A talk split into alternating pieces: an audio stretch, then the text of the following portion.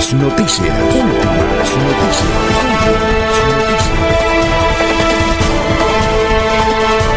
La información analizada por los expertos, sin sesgos, explicada con detalles, sin tanta carreta. Últimas noticias por Radio Melodía, también por Facebook y YouTube Radio Melodía. Director Alfonso Pineda Chaparro.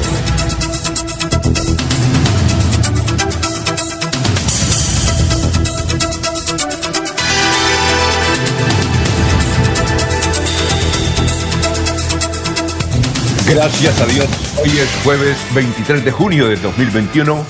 Nos abre el micrófono Arnulfo Otero Carreño para hablar por Radio Melodía 1080M. Estamos por Facebook Live, estamos por YouTube. Son las 5 de la mañana, 4 minutos, 23 de junio, Día Nacional del Fotógrafo. Un saludo para todos los, perdón, del topógrafo, sí. Un saludo para todos los topógrafos que a esta hora nos escuchan y sus familiares. Día Nacional del Topógrafo. Hoy es el Día Internacional contra la Contaminación Electromagnética. Hoy es el Día Internacional de la llamada Masonería Moderna o Franco-Masonería que nació en Inglaterra. Un día como hoy, en 1821, se registró esta batalla de Carabobo en Venezuela. Un día como hoy, en 1911, nació el gran escritor argentino Ernesto Sábato. Un día como hoy, 1987, nació uno de los mejores jugadores del fútbol del mundo, Leonel Messi. Nació en Rosario, Argentina. Leonel Messi. Un día como hoy nació este cantante cubano Roberto Ledesma, 1924. Eh, él vive en Estados Unidos y es pastor cristiano. Tiene una iglesia grandísima, Roberto Ledesma. Vea usted, él en sus entrevistas señala que cantaba boleros a la gente y la gente libaba licor. Ahora canta es plegarias a Dios. Roberto Ledesma. Y un día como hoy, en 1935, murió Carlos Gardel. En un vuelo que partió de la ciudad de Medellín, justamente en el antiguo aeropuerto, los que vayan a, a Medellín eh, suban al segundo piso del eh, aeropuerto José María, no, José María Córdoba, no. En otro aeropuerto. La Herrera. La Herrera. Hola Herrera. Hola Herrera. Suban al segundo piso y hay una cantidad de fotografías impresionante, inclusive una de color de Carlos Gardel en diferentes lugares de la ciudad de Medellín. Hay una excelente, un excelente mosaico ahí en el segundo piso de ese aeropuerto Olaya Herrera. Muy bien, por ahí ya habló don Laurencio Gamba, lo vamos a saludar como él se merece. Laurencio Gamba está en Últimas Noticias de Radio Melodía 1080 AM. Gran Laurencio, ¿cómo se encuentra? Buenos días, bienvenido. Alfonso, muy buen día. Igual saludo para la señora Sara Prada Gómez, para Sergio Rafael Serrano Prada. También especial el saludo para nuestro coordinador digital en, la, en el teletrabajo, el trabajo en casa y todo lo que tiene que ver con sonidos para que lleguen hasta ustedes, Arnulfo Otero Carreño.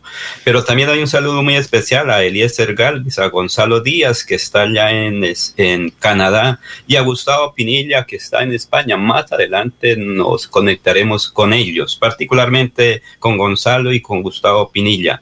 En Bogotá, con autoridades regionales, se revisaron los proyectos que se van a ejecutar o están comprometidos para Santander. Y esto con recursos del orden nacional. El dirigente campesino Ovidio Cadena agradeció al gobernador Mauricio Aguilar Hurtado por el reinicio del proyecto de agua para Lebrija, pero también recuerda que el campo de Lebrija requiere agua potable y para los cultivos. En su momento faltó decisión política y administrativa para el desarrollo del proyecto Bucaramanga Alto del Escorial Cúcuta, una vía que para siempre se requiere porque uniría a Venezuela con Colombia y con el Pacífico.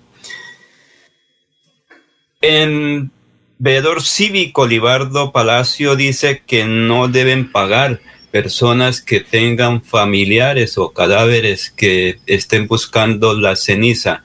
Parece que algunos eh, en funerarias dicen, me dan 800 mil o un millón de pesos y le aceleramos, le anticipamos la entrega de cenizas. Eso no se puede, no hay que caer en esa trampa, dice don Libardo.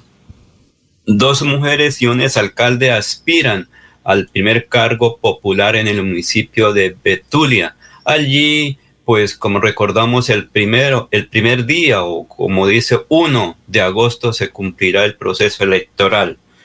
El gobernador Mauricio Aguilar Hurtado estuvo en Bogotá con el señor presidente de la República, Iván Duque Márquez, con la revisión de los proyectos que se están ejecutando en Santander.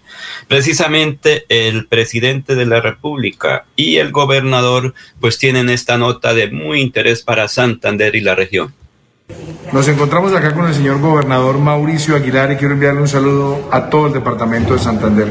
Mi compromiso con ustedes Estamos haciendo una revisión de proyectos estratégicos. Estuvimos hablando de Duitama Charalá San Gil, de la conexión entre Bucaramanga y Pamplona, de Bucaramanga Barranca Bermeja Yondó, de Vía Yuma, también de la reactivación de la obra La Ruta del Sol 3. Estuvimos hablando del malecón de Barranca Bermeja, de nuevos escenarios deportivos, de nuevas conexiones también entre Zapatoca y otros distintos del departamento, destinos del departamento y algo que también quiero resaltar, una inversión histórica en vías terciarias, aparte de la inversión social que hace nuestro gobierno. Aquí estamos comprometidos con el trabajo del señor gobernador y seguimos trabajando con entusiasmo y alegría por todos los santanderianos. Muchas gracias, señor presidente. En nombre de todos los santanderianos, gracias por todo su apoyo y su respaldo. Muchas gracias, gobernador. A usted, presidente. Muy bien, son las 5 de la mañana, 11 minutos. Vamos a saludar a las personas que ya poco a poco se han vinculado. ¿Cuántas personas tenemos ya? 18 personas. Vamos a saludarlos a ellos. Por ejemplo, Luis José Arevalo Durán dice, buenos días. Saber vivir es hacer lo mejor que podemos con lo que tenemos en el momento en que estamos. Es una frase de Alejandro Jodorowsky, es un artista chileno, eh, pero vive en México hace como unos 40 años. Tiene casi 90 años o, o más pero tiene buena salud. Eh, es profesor de astrología, es profesor de eh, tarot, que lo maneja muy bien. El gran Alejandro. Su hijo, que se llama igualmente que él, es también un gran productor de cine, él sí es mexicano. Muy bien, eh, Luis José. nos escribe Aide Rincón Carvajal, dice muy buenos días a usted y a toda la mesa de trabajo, que el Señor les bendiga. Zenaida Morales, buenos días. Hoy no es 23, es 24 de junio. Uy, Zenaida. Escúcheme si dije 23. Eh, quedó excusado, ¿no, Zenaida? Eh, Graciliano Hernández, método anticovid santanderiano GH usando Vipaporú, instalando, inhalando tres veces al día para impedir el COVID. López López, buenos días desde Provenza. Miguel Ángel Morales, en sintonía, Melcocho, muy tempranito desde Málaga. Gracias. ¿Cómo está Málaga, Melcocho? Eh, Pedro Gómez, eh, veedor de Piedecuesta, en este momento, este es el mejor comentario de noticias. Un abrazo, a un abrazo. Muy bien, a Jorge Becerra en Los Ángeles. Bien, de Miami tenemos tres mensajes también. Gracias, ya los vamos a leer. Y también eh, escuchamos a don sus saludos a don Jairo Macías a don Ramiro Carvajal, Deportivos Carvajal, a Aníbal Navas Delgado, gerente general de Radio Taxis Libres, que tiene teléfono 634-2222. Un saludo para Juan José Rinconosma, para Jairo Alfonso Mantilla, para Sofía Rueda, para Peligan, para Lino Mosquera, para la señora Miriam Díaz Pérez, Walter Vázquez. Un saludo para Benjamín Gutiérrez, igualmente eh, Gerardo Navarrito, de Pepitas de Navarrito, igualmente para Ciro Vanegas, saludo para Nelson Zipagauta, gran director de Noticias RCN. igualmente un saludo para Pedrito Galvis, Pablito Monsalve. Y este es el resumen eh, de las noticias más importantes que vamos a desarrollar hasta las siete y media de la mañana. Bien, eh, hubo el vandalismo ayer, lo que mencionábamos, lo que mencionábamos, se presentó vandalismo por un evento que empezó a las 2 de la tarde en el Parque San Pío, llegó al estadio Alfonso López y ahí fue la situación grave. Dice el comandante de la policía, el coronel Luis Quintero, su comandante de la Policía Metropolitana, vandalismo sin ningún tipo de justificación contra el sector bancario, contra un servientrega, contra las señales de tránsito, la quema de una motocicleta y el daño a un vehículo de personas que no participaban en la protesta porque lo hacen con papas explosivas. Más adelante tenemos a la secretaria del Interior y al comandante de la policía, Luis Quintero, su comandante de la policía, dando a conocer ese balance. Eh, vamos a ver si hoy qué, qué actividades tienen porque cada vez que hay una, una actividad, se presenta esta, esta, situación. Vamos a ver que aquí las teníamos las actividades, allá ah, me perdieron, pero voy a buscar las actividades que tenían, por ejemplo, la de ayer, aquí ya, ya las encontré.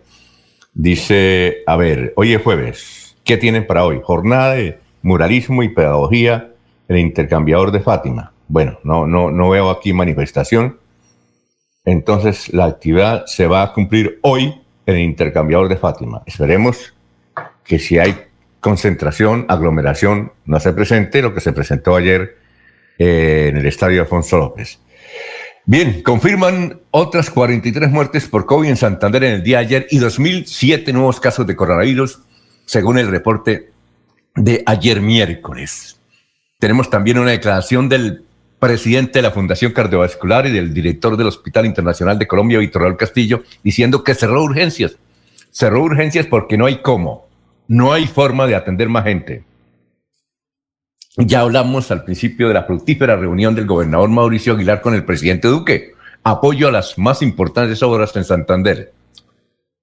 Eh, buena noticia de el subsecretario del Interior, Francisco Rey, dice que hay un descuento, ojo, del 60% en el pago de los comparendos del Código Nacional eh, Policía, aquellos que les colocaron sanciones entre el 16 de marzo y el 21 de agosto del año pasado. 60%, ¿ya? Es decir, eso vale como un millón de pesos, entonces les toca pagar 400. Aprovechen hasta ahora el 30 de junio. 516. Critican a Minesa por formalizar a mineros, pese a que no hay licencia para extraer oro en Santander. Ambientalistas expidieron un comunicado para rechazar eh, esa formalización que mencionamos ayer a Calimineros. Calimineros es una, eh, una corporación que se creó hace unos pocos años, bajo el amparo obviamente Minesa, para tratar de legalizar a los mineros artesanales mineros artesanales. Y entonces ahora los ambientalistas eh, critican a Minesa por formalizar a esos mineros. Bien, hay nuevo gerente de la empresa de aseo Bucaramanga. Eh, Laurencio, ¿usted lo conoce? Ya tiene unos como entre 50 y 60 años, ya está canosito. Se trata de José Pablo Ortiz Plata. Este debe, debe ser de Zapatoca, ¿no, Laurencio? ¿Usted lo conoce? José Pablo Ortiz Plata algo, pero la verdad toca escucharlo mejor más adelante, en estos días, el nuevo gerente, pero no, no, no lo conozco, Alfonso. o de pronto, no sé si me, a veces uno por los nombres no, pero ya en trato, como dicen en el campo personal, cambia todo. Sí, es posible que lo conozca, pero de nombre no, no me suena. El consejo de la EMAP, eh, claro, obviamente con la eh, venia del alcalde Juan Carlos Cárdenas, nombró a José Pablo Ortiz Plata nuevo gerente de la, empresa de aseo, que tiene que enfrentar por ahora el chicharrón del Carrasco. Y ojalá a ver si eh, sacan la basura de algunos sectores donde se aglomera basura. No sé por qué se está aglomerando basura en sitios donde no era usual que se presentaran esos basureros. Alfonso, lo, Alfonso, lo que ocurre es que mucha población extranjera, pues eh, buscando algo de comer en... Extranjera no, venezolanos, diga venezolanos sí, sí, señor. Entonces ellos botan la basura, la riegan y este es el otro complique. Entonces la recomendación es que sacar la basura cuando ya esté muy cerca el carro, la basura para evitar que la gente la bote a la basura. Lo mismo que los señores perritos callejeros que también comen de la basura o dañan las bolsas y uno que otro gato callejero. Entonces esos son los fenómenos. Por eso el señor, los señores del aseo pues tienen que primero recoger la basura. Se les complica más ese proceso de recolección de basura bueno, eh, otra información, son las 5 de, la mañana, 19 minutos, los profesores, los docentes en Santander le proponen al gobierno mantener la virtualidad hasta agosto, no entrar el 6 de julio, sino hasta agosto, agosto por el cierre del COVID-19, sí, está muy duro el COVID-19, pero, pero les, hay que decirle a los maestros también recomendarles que no salgan a marchar o que no promuevan marchas, porque no, esto va para largo. Eh, el alcalde de Bucaramanga, eh, Juan Carlos Cárdenas, le pidió autorización a MinSalud para vacunar contra el COVID a líderes sociales, sí señor, a juntas de acción comunal, a los veedores. Entonces estamos esperando que el presidente o el ministro le autoricen al alcalde esa vacunación. Y esta es una información que nos envía Alex Civit Acosta, director de, las, de la CAF en San Gil. Tres cóndores distintos, una historia verdadera y ahí dicen cómo eh, murieron los tres cóndores. Dice que son muchos los interrogantes que despierta la muerte de tres cóndores encontrados en el mismo lugar. Las, las preguntas saltan a la vista si están relacionadas las muertes, si están asociados al, al territorio y al ambiente, si lo sucedido hace parte del conflicto humano, fauna, o incluso si hubo algún hecho delictivo alrededor de estas muertes. Pero también surge la gran incógnita de qué debemos mejorar y aprender para evitar que se vuelvan a presentar casos como estos. Por lo tanto, la corporación CAS, como máxima autoridad ambiental en el trabajo corporativo institucional que adelanta, pues sigue adelante con los exámenes. Dice que para el caso de la hembra cóndor era un individuo entre 10 y 12 años, tenía buena condición corporal, se encontró una lesión no reciente por proyectil, perdigón de arma de fuego sobre miembro inferior izquierdo, que estaba entre el hueso y capsulado, por lo que no hubo presencia de plomo en la sangre. Eh, para el caso del macho, dice que era un individuo entre 12 y 15 años, tenía buena condición corporal, presentó sangrado a través del pico, fosas nasales y cloaca. Se halló una ruptura cardíaca eh, que le produjo una anemia aguda y murió segundo después del impacto sobre el suelo. No ingirió la misma carroña que la hembra. Para el caso del juvenil que murió, un individuo no mayor de un año, en el oído izquierdo presentó rastros de sangre positivos para warfarina, muy baja condición corporal y un poco tejido graso. Hay un informe larguísimo sobre eso. Bien, son las 5.21. Hoy en materia política llega la patota eh, llamada Coalición de la Esperanza. Va a estar por acá esta tarde Sergio Fajardo, Juan Fernando Cristo, Juan Manuel Galán, Humberto de la Calle, el senador Jorge Enrique Robledo. Creo que mañana o hoy hay una rueda de prensa en el Hotel Chicamocha.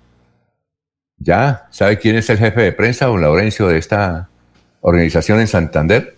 No, señor, ¿quién? Eh, John, el que fue hasta en el gobierno de, de Héctor Mantilla, esto, jefe de prensa, John Meléndez.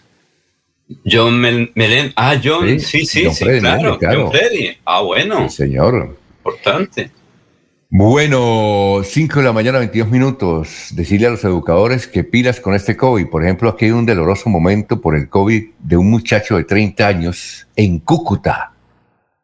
Justo ayer cuando velaban a su señora madre, que también murió de COVID, eh, él, él murió él murió. Eh, eh, la educadora, es una educadora, dirigente de FECODE en, en, Norte de Santander, Gladys Paredes, 60 años de edad. A ella le estaban velando y cuando le estaban velando murió su hijo de 30 años. Bien, nos informa Iliana Garnica, dueña de la finca Maranata, en el Socorro. Oiga, un Laurencio, mangos eh, más grandes que una patilla ella tiene un mango que pesó ayer 6,12 kilos. ¿Ah? ¿Qué tal? ¿Por allá en Lebrija hay de esos mangos o no? No, señor, ese, ese tipo de... tan grandes, hermano. Sí, señor. ¿Mm? Yo creo que si ella tiene, hace el registro legal, hace todo el proceso en una notaría, puede convertirse ah. en récord Guinness, como se dice. Saludamos a don Fernando Otero en, en, la finca que tiene ahí junto al Socorro. Un saludo para él, que nos escucha y nos amplifica. Pues y don Rafael Serrano, que ya también tiene su parcela en, los transmisores de José Antonio Galán. la emisora José Antonio Galán. Oiga, pues sí, hay que ver ese mango que tiene doña Iliana, 6 kilos. ¿Ah? Eso se alcanzaría para una semana en familia, Alfonso. Es un mango familiar, Alfonso, porque con frecuencia las comunidades nuestras utilizan mucho el mango para jugo, para las ensaladas de fruta y a veces para hacer eh, también dulce de mango. Recuerde, en el campo se come de todo. Pero le cuento que la ciudad donde más se produce mango es Valleupar. Recuerda usted que hace unos años estuvimos los dos en Valleupar en una actividad periodística y en las calles lo que había era mangos y buenos, buenos mangos en Valleupar. Bien, eh, en el 524 la Foscal compró una clínica en San Gil, según Ecolecua. Dice que la clínica fue comprada, la clínica Santa Cruz de la Loba, que era ocupada antes por la desaparecida Salucop. Esta no es buena noticia a las 5 y 5. Resulta que ayer dijimos de un muchacho que la policía identificó por los videos que aprovechaba estos desórdenes de las marchas y entraba a Metrolínea y robaba y robaba. Pues sí, el muchacho lo capturaron, lleva cinco capturas, lo han capturado cinco veces y lo volvieron a dejar en libertad. No hay derecho. Eh, no hay derecho. Bien, 525. Eh, la Contraloría de Bucaramanga suspendió su rendición de cuentas por sabotaje de hackers. La Contraloría Municipal tuvo que interrumpir su audiencia virtual de esa rendición anual de cuentas por los sabotajes de algunos participantes. Según indicó el contrabando encargado Rolando Noriega, oiga, se metieron a la transmisión unos hackers, silenciaban eh, cuando iba a hablar de Vitalogic y del PAE y colocaban videos obscenos eh, eh, en la pantalla. Y entonces el doctor Rolando Noriega cree que los que están hackeando es aquellos interesados en que no se hable sobre el escándalo de Vitalogic ni del PAE. Bueno, bueno, son las 5.26.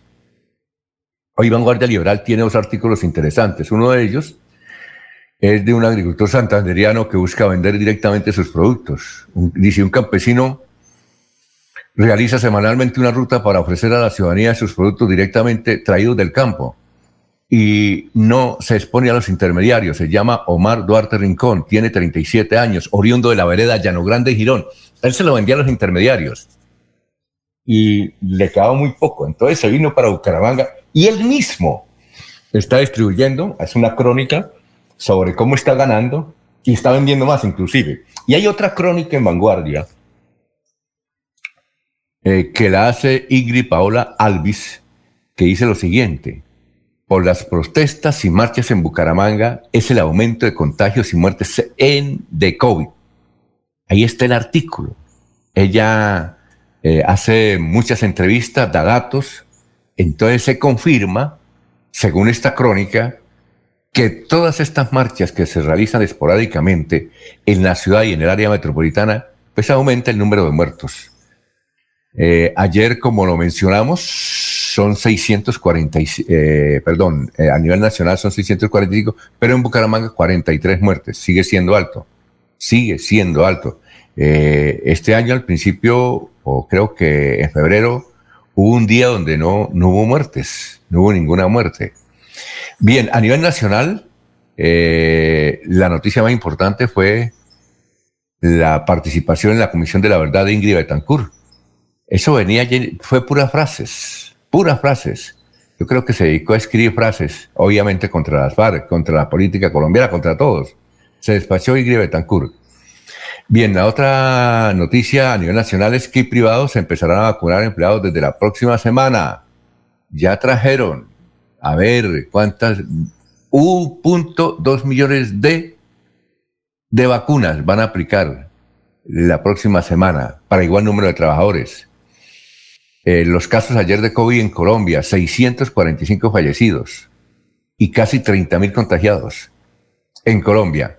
Y a nivel internacional la noticia está en este momento. Ayer en la madrugada, una hora, una de la mañana hora de Colombia, dos de la mañana hora de Miami, eh, oiga, un edificio se derrumbó en Miami.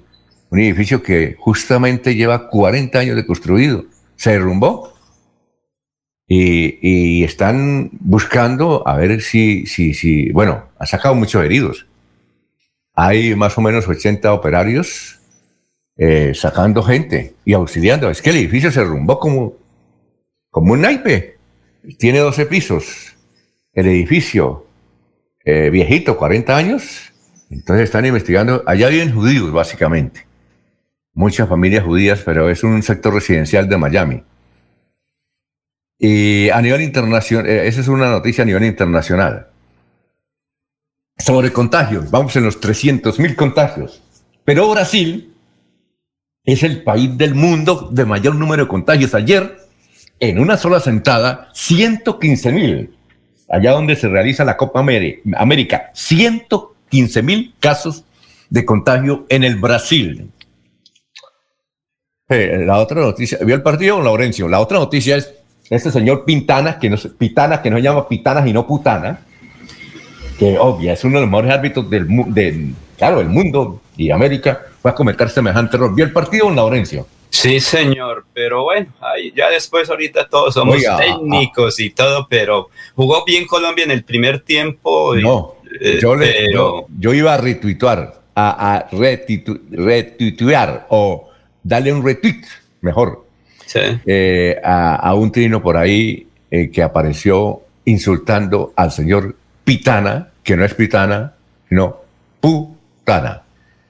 Eh, bueno, dice, ya vamos a leer los, bueno, eso es más o menos el balance de la información internacional.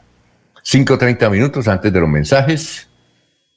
Dice don René Alexander Parra, buenos días. Ya salió en la Procuraduría pliego de cargos por falta gravísima al director de la Casa de Cultura por concierto de Maluma. ¿Quién era el director de la, de la Casa de la, de, la Casa de la, de la, Cultura en la época de Héctor Mantilla? Dice aquí Alexander Parra Castellanos. ¿Sería del Centro Democrático el funcionario? No sé, no sé. Dice aquí, dice, ya salió en la Procuraduría pliego de cargos por falta gravísima eh, ya le envió por el interno eh, ese pronunciamiento de la Procuraduría. Pero que no se apoye un montaje, Alfonso, porque es que como muchas veces nos dejamos coger por los falsos, las falsas noticias. Ah, no, pero aquí, pues perdón, es a favor. Dice René Alexander para Castellano, dice, se salvó Héctor Mantilla y la directora, ah, Ingrid Villamizar. Sí, sí, la hija de Lirio dice que se salvó, entonces, ¿por qué dice que salió pliego de cargos? O sea, que se salvó, entre comillas. Eh, o sea, ya es, que se, le, se revisa el pliego de cargos que tenía, o sea, la denuncia que no cumplía los requisitos. Recuerde que cuando eso... Es sí, claro, claro, eh, claro. lo que la gente siempre, la doble moral, ah, van a la fiesta, les gusta la fiesta, pero después dicen, no, eso hay que demandar porque... Entonces, don René, ¿se, salvó o no se salvó? Porque en una parte de su comentario dice, ya salió el pliego de cargos contra, el, eh, contra la directora de la Casa de la Cultura por el concierto de Maluma. Y en el otro dice, se salvó Héctor Mantilla y el director Aigri Villamizar. ¿Al fin sí o al fin no? Don René. Ah, bien. Vamos eh, a la primera pausa. Estamos en 5.32 minutos y venimos luego con el historiador que nos espera allá en Zapatoca, paciente para darnos a conocer la historia y las noticias. Bueno, del 22 al 5 de julio, el carnaval de Remates La Isla. 983 locales comerciales y millones de productos los esperan. 532. Melodía es la radio que lo tiene todo. Noticias. Deportes. Música Variedades.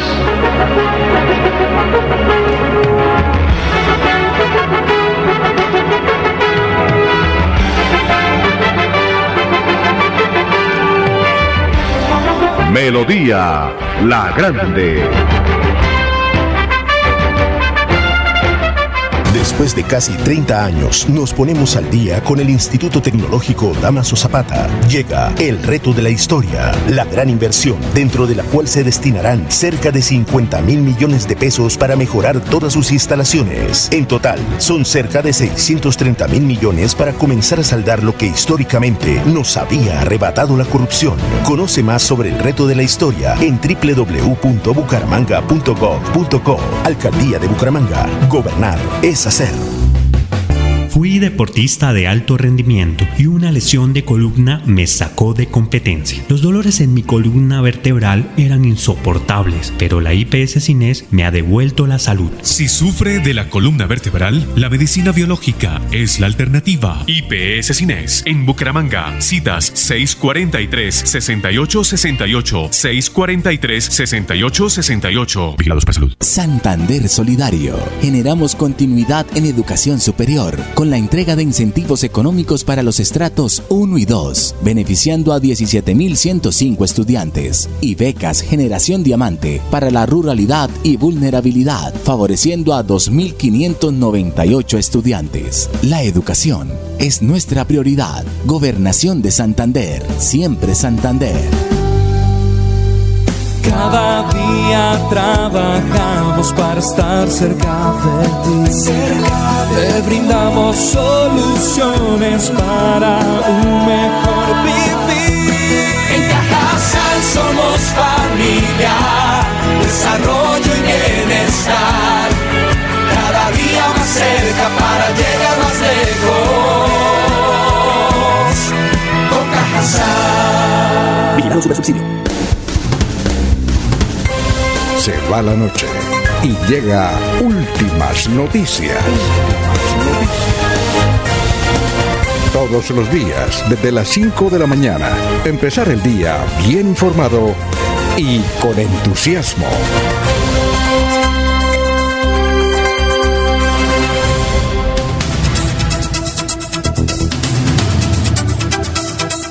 Bueno, antes de venir con el historiador, nos escribe Giovanni Pérez Mantilla. Dice, estoy en Miami, cerca del edificio que se cayó. Allá vive mucha gente de la tercera edad. No tenemos luz por acá, por eso no he podido escucharlos. Les, escribo por el celular, voy a ver hasta dónde me sale la carga, pero han sacado mucha gente como herida. Es un edificio viejo y hace poco le habían hecho algunos arreglos. Gracias, Giovanni. manténganos bien informados. Gracias por la sintonía, viejo. Bueno, vamos con el historiador. Ah, el escribe Amanda del barrio Campo Hermoso. Gracias también por la sintonía. Nos envió una oración, está muy larguita, doña Amanda. Más cortica.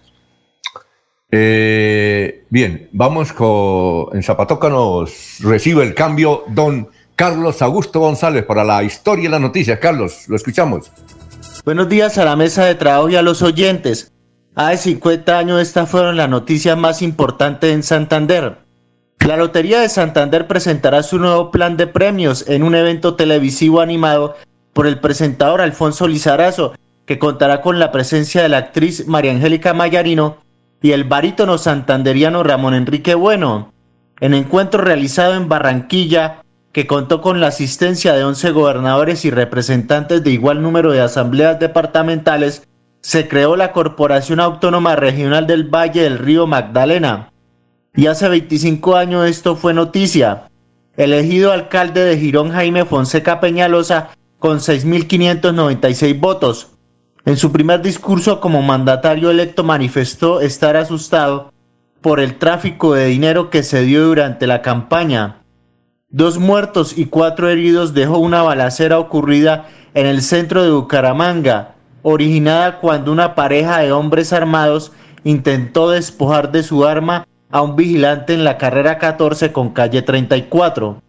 Cordial saludo a todos. Siga usted, don Alfonso. Bueno, don Laurencio, en 1971, gracias Carlos, en 1971, eh, ¿usted sabía, don Laurencio, en cuánto estaba el premio mayor de la lotería? Por ahí como 1.500 uh, millones. No, no, no, no, no, no, no, me puse a buscar y no di. A ver si para mañana don Carlos nos entregue esa cifra. ¿Cuánto era el premio mayor de la Lotería Santander? Eh, y Alfonso Lizarazo, sí, creo que la transmisión fue, eh, me puse a buscar la información por el canal A. ¿Recuerdas el canal A? Sí, canal señor. A. Y vino, oiga, esa María Angélica Vallarino es viejita, ¿no? Sí. Si, tenía, si hace 50 años, sí, ya cantaba. Bueno, Laurencio, ¿qué más pudo lograr? Pues Don Alfonso, Laurencio. señor, sí, la, como se dice, Lotería Santander, plan para la época, hace 50 años que quería eh, buscar nuevos compradores, eh, nueva gente. Barranquilla, donde se reunieron todos para crear ese proyecto importante, una corporación del Valle del Río del Magdalena. Y lo que tiene que ver es con hace ya 25 años también un proceso electoral similar al que recientemente llevó a la alcaldía Julia Rodríguez Esteban. En esa época, pues recuerde que murió también un alcalde en Girón y se cumplió un proceso electoral y ahí pues se sigue trabajando en cosas buenas en el municipio de Girón. Ahora lo hará Julia Rodríguez, que creo que mañana ya asume como tal la alcaldía de este sector del área metropolitana, Girón. Muy bien, eh, vamos a seguir saludando a nuestros otros compañeros aquí en Radio Melodía. Jorge Caicedo está en Últimas Noticias de Radio Melodía 1080 AM. Bien, eh, dice René Alexander Parra Castellanos, al exalcalde Tromantilla y al director Aigre Villamizar de la Casa de la Cultura eh, que ejecutaron ese contrato, le archivaron el proceso. Ah, bueno. Al director de la Casa de la Cultura que licitó el concierto de Maluma, el señor Fabio Peña Galvis, la Procuraduría le habría le abrió pliego de cargos por falta gravísima. No entendemos ese asunto. Pero bueno, don Jorge, ¿cómo está? Muy buenos días. Don Alfonso, muy buenos días. Como siempre, feliz de compartir con ustedes este espacio de últimas noticias y poder llegar a todos los amigos que nos acompañan en los diferentes señales de Radio Melodía. Una cifra que es noticia a esta hora en Santander eh, es las 7 mil u 8 mil millones de pesos eh, que habría, en los cuales se habría hecho la transacción con la cual la organización Fundación Oftalmológica de Santander, Carlos Ardila Lule, adquirió las acciones mayoritarias de la clínica Santa Cruz de la Loma en San Gil, de propiedad de Salucot. La negociación se formalizó eh, ayer miércoles eh, a través del gerente de la IPS, Jorge Franco León, con directivas de la EPS en liquidación. Eh, como hemos dicho, entre 7 mil y 8 mil millones de pesos costó esta diligencia y la IPS de Florida Blanca asume las deudas de la IPS de la capital guanentina que ascienden a cerca de 5 mil millones de pesos. Esas acreencias corresponden a los servicios dejados de pagar por la clínica de la misma Salud Cop y Café Salud tras las liquidaciones de las EPS que ordenó el gobierno nacional. Actualmente hay una cartera por cobrar cercana a los 400 millones con Medimás y se salvan así cerca de 200 puestos de trabajo que genera la clínica Santa Cruz de la Loma en la capital de Guanentá. Eh, ¿Esa clínica de quién era? ¿O Eh, la clínica Santa Cruz de la Loma, don Alfonso, eh, dijo lo siguiente, eh, a través de una fuente, nos dijo lo siguiente, la clínica Santa Cruz de la Loma reveló que la Foscal compró el 82% de las acciones que tenía Salucop y que el 18% de las acciones restantes siguen siendo de los socios minoritarios, es decir, cerca de una docena de médicos, odontólogos y fisioterapeutas que residen en San Gil. Ah, muy bien. Bien. Son las 5:42. Eh, Joanny Pérez Mantilla dice: Estoy en Miami, cerca del edificio que se cayó. Ah, bueno, ya lo leímos. Nos escribe también Fernando Pérez Serrano. Dice: Vivimos aquí en Miami. Los escucho porque mi madre le gusta escucharlos. Ella dice que a veces ustedes hablan mucha M. Uy, no me le pegue al perrito, Fernandito. Muchas ¿Será maravillas. Muchas maravillas. Está en Miami. Dice, por favor, avisen que estamos bien. La familia Pérez Serrano que vivimos aquí en Miami, estamos, me, me recibimos cerca del edificio que se derrumbó, pero estamos bien. ¿Qué tal? Lo que dice la mamá, que a veces ha- hablamos mucha M, ¿será cierto, don Laurencio? Eh, yo creo que, que tiene algo de razón y algo de, de verdad. en todo caso, muy bien. Y aquí tenemos a, oiga, mucha gente santanderiana viviendo allá. Aquí nos escriben, diciendo de mi nombre, no me de, mi nombre, pero también los escucho, no tenemos luz. Bueno, eh, vamos con el obituario. El obituario. A ver, papel y apellido, don Laurencio, a ver a quién conocemos. Murieron. Lubian Rojas Jaimes, están en San Pedro. Cenizas presentes, Lubian Rojas Jaimes. José Rodolfo García Arenas, Julio Ernesto Mayorga Arias, Andelfo Mendoza Luna, Andelfo, me suena, Andelfo, Andelfo Mendoza Luna, me suena, Jorge Eliezer Moreno Aparicio, César Augusto Berbeo Celis, cenizas presentes, eh, Gladys Galván Landines, Galván es un apellido muy argentino, Galván, Leonor Lancheros de Carrillo, Vamos con los olivos.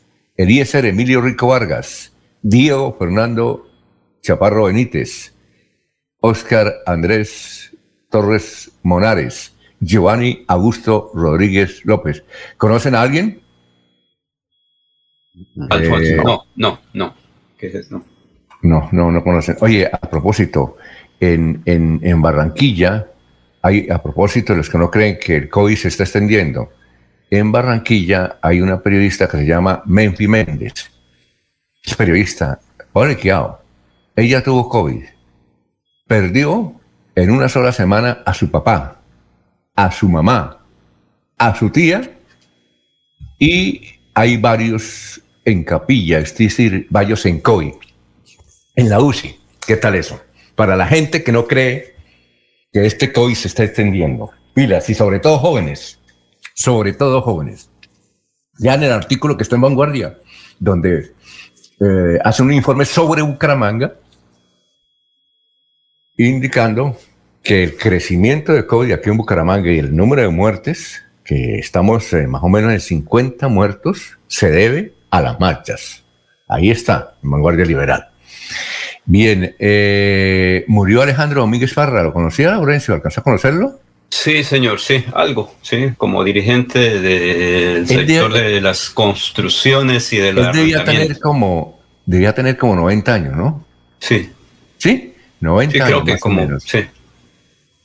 Eh, él es el abuelo del que fue director, el presidente ejecutivo de la Cámara de Comercio hasta hace poco, Juan Camilo Beltrán Domínguez, Alejandro Domínguez Parra. Eh, era un hombre muy conservador, don Laurencio, muy conservador. entiendo que fue parte del directorio conservador. Él fue presidente de la Cámara de Comercio, fue presidente de FENALCO. Él fue que promovió mucho eh, la fundación de Confenalco en la década del 70. Confenalco. Eh, tiene una agencia de arrendamientos que se llama Domínguez Parra. En fin, don Alejandro. Pero yo no, yo no creo que murió de COVID ya tenía, pienso que tenía más de 90 años, pero era un dirigente súper poderoso, muy amable. Iba a misa don Laurencio una vez hace muchos años, eh, en una rueda de prensa que hubo, entonces me lo encontré porque las oficinas de él quedaban ahí junto a la Cámara de Comercio, quedan ahí junto a la Cámara de Comercio. Y dije, ¿qué bueno Alejandro? Entonces, ¿qué? El domingo va, eh, jugaba a Colombia, entiendo, va a ir el partido ¿Y a qué hora es? A las 10 de la mañana. Dijo, a esa hora no puedo porque yo a esa hora estoy en misa. ¿Sí? Y me contó, dijo, yo llevo más de 60 años yendo a misa todos los domingos a las 10 de la mañana. Le cuento, no me he perdido una sola misa. ¿Ah? Sí, Las creencias que son superiores a la actividad, por ejemplo, en ese momento del fútbol. Él pues cumplía ese riguroso tiempo de ir a misa y en el horario que siempre escogió a las 10 de la mañana. Y tenía un hermano, un hermano que ya murió, que vivió 45 años en Argentina. 45 años. ¿Ya? Y luego, eh, cuando él tenía como unos 70 años, se vino a vivir a Bucaramanga. Pero hablaba como argentino. Eso sí, hablaba como argentino. Muy bien. Falleció entonces Alejandro Domínguez Barra. Vamos a una pausa. Estamos en Radio Melodía. Son las 5:48.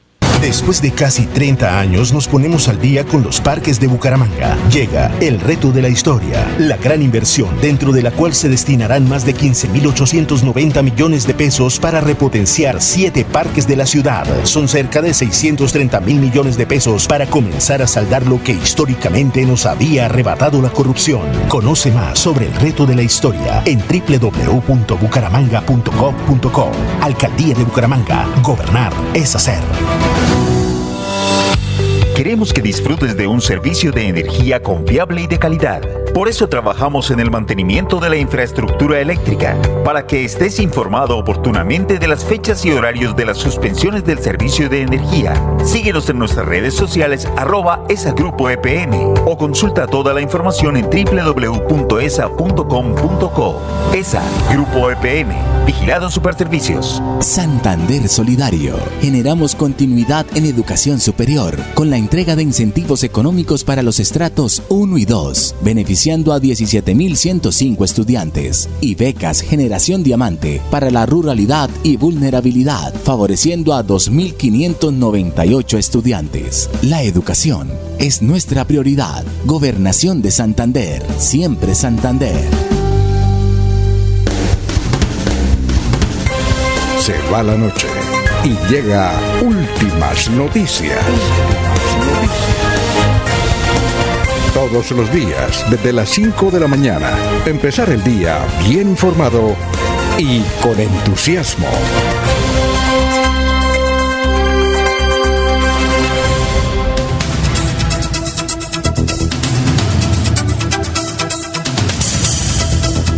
Muy bien, nos escribe don Abelardo Correa y dice y nos pregunta, buenos días, ¿posibilidades que Colombia clasifique en la Copa América? Le envié esta pregunta a nuestro asesor de Copa América, don Willy Peña, y ya me respondió, pero más adelante lo leo porque está larguito el mensaje, don Willy, gracias. Bueno, noticias a esta hora, Jorge.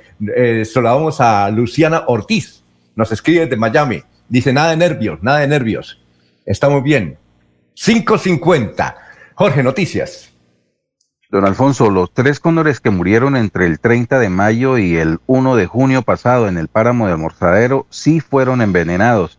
La confirmación la hizo el decano de la Facultad de Medicina Veterinaria de la Universidad Remington de Medellín, Julio Aguirre, especialista en medicina forense veterinaria.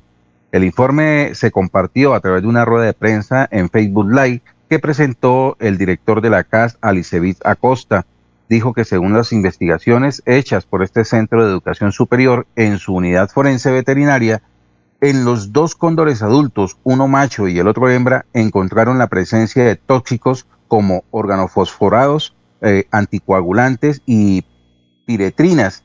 Y en, el, y en el cóndor juvenil macho tenía anticoagulantes y piretrinas. Sobre la hembra, que tendría una edad entre 10 y los 12 años, dijo que era un individuo saludable, pero en los orificios se encontraron que algo no estaba bien en los últimos momentos de su vida. Además, tenía un proyectil en su extremidad izquierda que no está relacionado con la causa de muerte inmediata, que data de varios meses atrás, que da cuenta de una interacción negativa con una persona que accionó un arma neumática o de fuego. Ese fue el dictamen del estudio forense que se practicó a los tres cóndores de don Alfonso que fueron noticia hace un mes cuando fueron hallados muertos en el páramo de Almorzadero. Bueno, Sofía nos escribe, gracias desde la Mesa de los Santos, dice, eso tal vez fue que en Miami tembló, porque el edificio se cayó. No creo, no creo, Sofía, gracias. Eh, Laurencio. Alfonso Ovidio Cadena Laguada Vereda de Lebrija dice que gracias al gobernador Mauricio Aguilar Hurtado por reiniciar el proyecto de agua para el casco urbano de Lebrija. Pero él dice, aquí en el campo, en la vereda La Guada, requerimos de agua potable. Nos toca sacar la agua desde la parte baja a través de bombeo. Ya hace muchos años se ha hablado también de acueducto regional, pero no, que ojalá el gobernador atienda esta petición. Pero aquí está Ovidio Cadena, ahí en la vereda de la Guada. Hoy vamos a hacerlo interveredal y más adelante internacional. Ovidio, buen día. ¿Y qué piensas sobre agua para Lebrija, el casco urbano? Ovidio, pues para Lebrija llega agua, sin embargo, para el sector rural, ¿qué ha pasado? ¿Es bueno que llegue el agua para Lebrija? Sí, señor, muy bueno de que llegue el agua para Lebrija, pero el sector rural, los campesinos, ¿qué, nos vamos a beneficiar de, ese proyecto? Es decir, hay que ir a tomar agua a Lebrija buena, pero en el campo se sigue tomando. ¿Cómo se está el, agua en el campo? En el campo, pues muy mínima el agua porque son aljibes, son, no, no es cantidad de agua, ¿sí? Pero aquí, se, por, por ejemplo, por el sector de la Guada se tenía un proyecto de agua potable, un acueducto eh, regional. Sí, señor, pero no, hasta la presente, nada de, acueducto. Ahí estamos en, en las mismas. ¿Hace muchos años que se proyectó, se estudió, se hizo, se habló? Pues prácticamente eso se había hablado hace más de 15 años y ahí se quedó. No, no hubo más movención. ¿Cuánta población se, eh, se beneficiaría o requiere agua potable en el sector de la Guada y veredas cercanas? Pues la verdad, ahorita hay mucha cantidad ya de, población que, eso ya es cantidad, ya no, no es como antes que, éramos poquitos, ahorita es mucha la, cantidad de, de, personal que hay. Entonces se requiere unidad entre la Junta de Acción Comunal, la comunidad para hablar nuevamente de un acueducto regional. Sí, señor, para que haya servicios para todos los, campesinos. Pero también se requiere, por ejemplo, sistema de regadeo para los cultivos. ¿Cómo se están haciendo ahora? Pues ahorita poco se puede sembrar cultivos mm, rápidos por el motivo del agua, que toca que tenerla mucho controlada por, porque es muy mínima el agua que hay. ¿Y la producción cómo está ahorita? ¿Sí están vendiendo todo? Pues hay movención más o menos de de, de la yuca, los plátanos, se, se, está haciendo mención, la gente ya como que está agarrando apetito a, a comer yuquita y plátano. ¿Pero los precios muy bajitos? Pues los precios regulares, ¿no? Porque no, no ha habido así un, un, un mercadeo bueno como, como antes, que había mucha movención. ¿Sirvió para algo el paro o no sirvió para nada el paro con los productos en el campo que harán? Con el paro lo que hicieron fue dañar más porque quedamos más bloqueados, porque la gente menos compra por, el motivo de uno, porque no salen, que no contagio con el virus y, y no hay movención con la carga para las plazas, quedamos bloqueados. Pero poco a poco va mejorando. Poco a poco va mejorando, sí señor. ¿Y las vías que llamaba el alcalde a la administración municipal, tanto departamental también, para que apoye al campesino? Pues las vías que esperamos que nos, nos colabore el alcalde, ¿no? A ver que si hay más, más arreglo de vías, entre más población, pues se necesita más vías buenas. Muy amable por estar aquí en Radio Melodía Ovidio. Bueno, muchísimas gracias, don Laurencio. Son las 5.56. Vamos con los oyentes. Elsie Patricia Archila, buenos días a los señores periodistas y a los oyentes. Gracias por la información. Bueno, nos escribe, bueno, don Abelardo, sobre si clasificó Colombia o no, don Willy Peña nos tiene buenas noticias. Dice el gran Willy, Colombia está clasificada. No hay ningún problema. Pero nos dice también lo siguiente. Si Venezuela le gana al Perú, clasifica Venezuela y Perú. Ah, perdón. Si Venezuela le gana a Perú, clasifica Venezuela y Perú tendría que esperar que Ecuador no le gane a Brasil. No creemos que Ecuador le gane a Brasil. Bueno. Otra, si empata Perú y Venezuela, Venezuela depende que Ecuador pierda contra Brasil para clasificar. Si le gana Perú a Venezuela, Venezuela necesitaría que Brasil golea a Ecuador para clasificar. En cualquiera de los casos está clasificado Colombia. Así es que, don Abelardo y oyentes amigos, la buena noticia es que Colombia está clasificada. Los que están en riesgo son Perú, Ecuador y Venezuela. Ahí está pues eh, la, la inquietud, la inquietud. Son las 5 de la mañana, 57 minutos. Oye, a propósito, ah, pero antes nos escribe don Francisco Espinel. Buenos días. A ver qué dice don Francisco. Quiero preguntar si Laurencio hizo la tarea con la directora de la Oficina de Pasaportes eh, de la Gobernación de Santander. Si usted acepta un día, lo invito a almorzar. ¡Uy! Para que a una la tarde tratemos de ingresar a la página donde se agendan las citas y usted mismo presencie cómo es el asunto, ¿no? Es que no necesita don Pacho Espinel eh, eh, invitarnos a almorzar. Eso es, una lotería. Bueno, Laurencio, ahí está un oyente reclamándole a la invitación que tenemos en directo a la directora de pasaportes. ¿Es posible eso, Laurencio? Pues ya estamos haciendo la gestión porque que ella recuerde que se le tramitó los mensajes que ella tiene frente a eso, pero que hay que esperar hasta el primero de agosto o el 1 de agosto o el primer día de agosto para que se tenga ya un convenio con una entidad, creo que de Antioquia, que tiene la experiencia, la tecnología requerida porque Alfonso, es que la gente no sabe que aquí se despiden pasaportes para el sur de Bolívar, el sur, eh, aquí cerca también para Huachica, parte de norte de Santander, no sé si hasta de Cúcuta viene gente, porque ya como hay dificultades, entonces aquí se despiden muchos pasaportes y la gente viene. Les queda difícil, por ejemplo, ir a Tunja, donde también se puede sacar, o en Bogotá, ir a Bogotá tiene que usted pagar transporte aéreo, transporte terrestre, pagar hotel en Bogotá. Para ir a sacarlo, en todo eso queda valiendo por lo menos 3 millones de pesos. Bueno, claro que va y disfruta de Bogotá, pero se requiere más dinero. En cambio, aquí la gente viene y por eso las dificultades. Y Siga insistiendo, Laurencio sigue insistiendo con la directora. Es, una mujer, ¿cierto? Sí, señor. directora de Dígale que por favor nos atienda una mañana y vamos a, a orientar a la ciudadanía.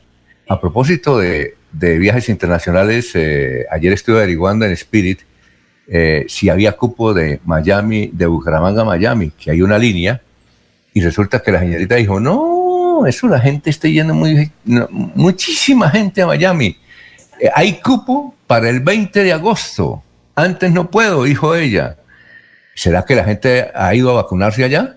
Alfonso, es, que ahorita ir a, Estados Unidos es facilísimo. Eso es como ir a San Andrés. Entonces la gente aquí sube al aeropuerto y ya en, dos horas. Ese vuelo ha tenido éxito. Sí, es que habían casi 40 años tuvo un vuelo y fracasó. Y era únicamente los, los sábados a las 7 de la mañana y fracasó. Ahora son como dos o tres veces a la semana y llenos. Le pregunté a la señorita, bueno, ¿y qué? Dijo, no, antes del 20 de agosto, imposible. Toca un vuelo charter. O sea que ese vuelo que se inauguró Spirit de Bucaramanga a Miami, excelente para todos, para el departamento de Santander y para ellos, para Spirit.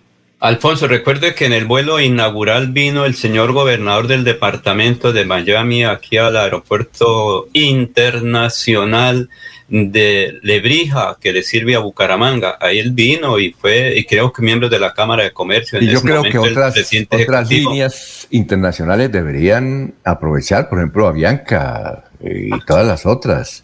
Esperemos que el año entrante gane nuestra santanderiana Anet Todeo, eh, la señora Anet eh, Tadeo, la gobernación de la Florida. Ella está ocupando los primeros lugares. Eh, la actualmente senadora de la allá en Estados Unidos, es de Barranca. Eh, esperamos que llegue y se hace más, más fácil la integración entre Bucaramanga y Miami. Alfonso, pero, un dato adicional. ¿Ah? Es que mucha gente de Bucaramanga, de Santander, está viajando primero a vacaciones a Miami y luego a la vacuna. Por aquí me dicen que a una persona le dijeron, bueno, ¿tiene el pasaporte? ¿Tiene la visa americana? No. Ay, qué pena, porque mire, yo le podía facilitar el viaje para que fuera a Estados Unidos a la vacunación a una persona de 20, un poco más de años. Digo, porque allá no hay ninguna dificultad, solo ir con el pasaporte, la visa y la vacunación se la pueden ofrecer allá, porque el Estado americano está entregando vacuna a quien la solicite. Ya no es como antes que tenían que pasar por una serie de protocolos. No, ah, bueno. Allá están vacunando. Entonces mucha gente va también, además de turismo, por la vacunación. Bueno, don Laurencio, entonces anoten en su, ya anotó en la libretica, entrevistar en directo a la directora de pasaportes de la gobernación, no para cuestionarla, porque creo que ella es nueva, sino para que nos oriente.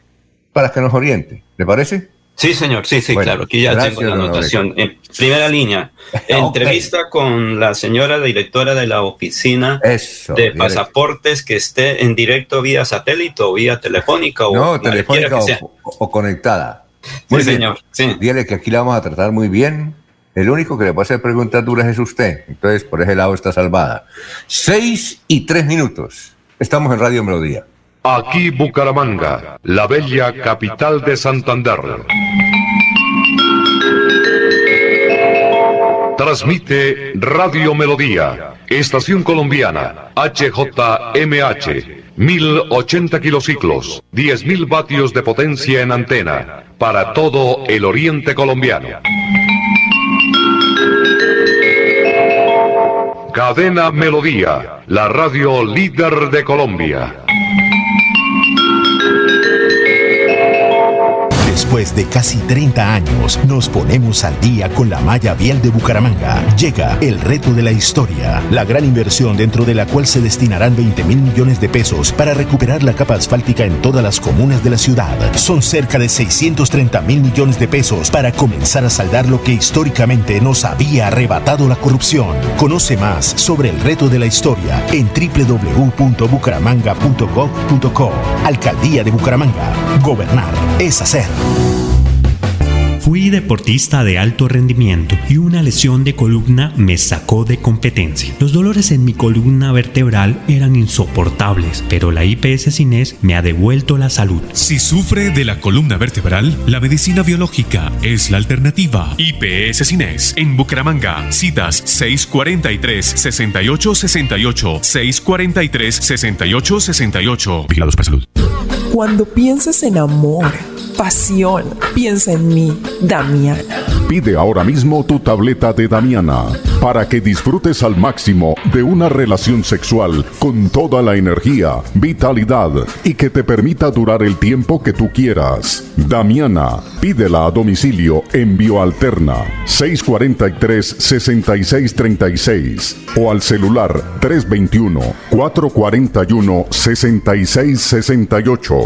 Bioalterna, calle 55 3117, Barrio Antiguo Campestre, Bucaramanga. Santander Solidario. Generamos continuidad en educación superior con la entrega de incentivos económicos para los estratos 1 y 2, beneficiando a 17.105 estudiantes, y becas Generación Diamante para la ruralidad y vulnerabilidad, favoreciendo a 2.598 estudiantes. La educación es nuestra prioridad. Gobernación de Santander, siempre Santander. Un especial saludo a los habitantes de Bucaramanga y Santander. Les habla el doctor Javier Aristizábal. He investigado las plantas medicinales colombianas por 20 años. He creado la terapéutica natural al altel para tratar las principales enfermedades de los colombianos. Estoy con ustedes de 10 y 30 a 11 de la mañana por esta emisora. Estoy seguro que lograré cosas interesantes en la salud de todos ustedes. Después de casi 30 años, nos ponemos al día con el Instituto Tecnológico Damaso Zapata. Llega el reto de la historia, la gran inversión dentro de la cual se destinarán cerca de 50 mil millones de pesos para mejorar todas sus instalaciones. En total, son cerca de 630 mil millones para comenzar a saldar lo que históricamente nos había arrebatado la corrupción. Conoce más sobre el reto de la historia en www.bucaramanga.gov.co. Alcaldía de Bucaramanga. Gobernar es hacer. Se va la noche y llega últimas noticias. Todos los días, desde las 5 de la mañana, empezar el día bien informado y con entusiasmo.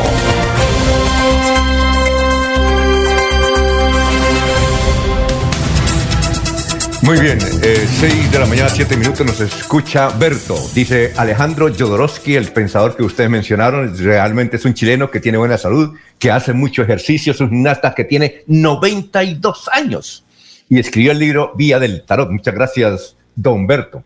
Bueno, por ejemplo, Peligan tiene 96 y muy bien, se parece a, Yo, a Jodorowsky. Jorge, noticias a esta hora, son las 6 y 7. Don Alfonso, las cifras de la COVID en el departamento de Santander, que registró en la última jornada 2.007 contagios nuevos de COVID-19 y 43 muertes más. Los fallecidos tenían entre 30 y 85 años. Entre ellos, siete tenían menos de 50 años, como un hombre de 25 años de Bucaramanga, sin comorbilidades, y otro de 30 años en Barranca Bermeja con obesidad. Mayores de 70 años eran 19. Según la gobernación de Santander, van en el departamento 177.724 casos, de los cuales han fallecido 5.635. Nos escribe uno de los recicladores colombianos más organizados, es un líder, Gonzalo Mejía Pico, dice muy buenos días a toda la mesa de trabajo de Radio Melodía, comunidad recicladora los saluda. Y nos escribe don Jorge eh, Ruth Ordóñez de San Dice, ¿será que esa clínica la compramos para mejorarla? Porque realmente el servicio es muy malo. Ah, bueno, doña Ruth, pues yo espero que sí. Tengo datos. A ver, datos, al respecto, don Alfonso. A ver. De lo que piensa hacer la organización Foscal con respecto a la clínica Santa Cruz de la Loma de San Gil, la cual Oiga, entonces, entonces la, Foscal, la Foscal tiene platica para sacar 8 mil millones de una sola sentada y pagar la deuda es porque tiene billetico don Virgilio. ¿Ah? Bien, ¿cuáles son los datos? Pero Alfonso, es que recuerde que la Foscal es el operador para el magisterio del oriente colombiano. Todo el sur de Santander casi que tienen que venir a Bucaramanga. dicen que el servicio es malo, los educadores. bueno, Alfonso, pero ellos tienen ese convenio, contrato con el Ministerio de Educación Nacional, raya fondo del magisterio, pero entonces lo que puede darse es que ahí estarán ahora atendiendo toda la población sur de Santander del Magisterio, porque casi siempre tenían que venir aquí a la Foscal Bucaramanga desde el sur de Santander, desde Barbosa, Vélez, Puente Nacional. Entonces la gente tenía que cumplir ese proceso. Obviamente que casi siempre les daban los pasajes a través de una empresa de transportes de Barbosa hasta Bucaramanga. Ahí les reconocía, entiendo que la Foscal los pasajes a la gente que tenía que hacer el desplazamiento hasta aquí. Ahora pues quedarán en San Gil, Alfonso. Bueno, don Jorge, las buenas noticias entonces para doña Ruth. En, algunos datos, sí, don Alfonso, algunos datos que revela nuestro amigo Lorenzo Lizarazo a través del portal Ecolecua es que si en la jornada anterior no se hubiera hecho la negociación, la próxima semana estaría cerrada la clínica y se hubiera perdido una fuente de empleo para San Gil. Eh, dice el informe además que bajo el anonimato, al explicar que se había quedado sin usuarios con la liquidación de la EPS eh, mencionadas anteriormente, revelaron además el proyecto de la organización Foscal es centralizar en la capital guanentina la atención de todos los usuarios del sur de Santander de las EPS con las cuales tiene convenios, como la nueva EPS y Avanzar Médico del Magisterio. Con ese objetivo, ampliará el portafolio de servicios de la Clínica Santa Cruz de la Loma y la dotará con más equipos. Esta es la tercera clínica que entra a formar parte de la red de la Fundación Oftalmológica de Santander Foscal, eh, ya que cuenta con eh, clínicas en Bucaramanga y la Fosunat Internacional, eh, la clínica Foscal en Floria Blanca, perdón, y la Fosunat Internacional en la zona franca de salud. Oiga, buenos datos. Bien, eh, saludamos antes de eh, presentar a Víctor Raúl Castillo, que es presidente de la competencia, ¿no? De la cardiovascular y de la, del Hospital Internacional de Colombia, que cerró urgencia. Antes de presentarlo, vamos a leer aquí los titulares del frente que nos ha enviado don Alvarito. Dice el frente, muerte de tres cóndores andinos, investiga la CAS. Colombia es segundo en el grupo, golazo de Díaz e infame error de pitana, yo le digo putana, en la derrota ante Brasil. Eh, murió el empresario Alejandro Domínguez. En Bucaramanga, cifras escalofriantes del desempleo y la pobreza. Investigan contratos millonarios de la registraduría del Estado Civil. Preparan elecciones para Consejo de la Juventud. Bueno, Alvarito, gracias por habernos enviado el frente. Y nos vamos entonces con usted, doctor Víctor Raúl Castillo, que quiere hacer un anuncio a través de los oyentes de Radio Melodía. Hoy nos hemos visto en la penosa necesidad de informarle a la ciudadanía que hemos tomado la decisión de cerrar las puertas de urgencia del Hospital Internacional por la sobreocupación que tiene este servicio, donde no hay una sola toma disponible de oxígeno y es un riesgo muy alto que los pacientes se mueran simplemente esperando en las salas eh, por falta de esa toma. Y por lo tanto sacamos este comunicado que se lo transmitimos al CRUE, se lo transmitimos al gobierno y a toda la ciudadanía, diciendo por favor no vayan al Hospital Internacional porque no tiene capacidad, físicamente no hay capacidad para atenderlo y es un riesgo mayor para usted ir porque no vamos a tener posibilidad de ponerle el oxígeno, que es un elemento indispensable para el tratamiento del COVID-19. Entonces, en la medida que vayamos pudiendo despejar y pudiendo sacar pacientes del hospital, iremos eh, regulando el ingreso de pacientes. Pero en este momento es imposible atender un paciente más porque simplemente no hay las mínimas condiciones para atender. Muy bien, está ahí don Víctor Raúl Castillo diciendo que se cierra, así es que pilas, pilas, por favor.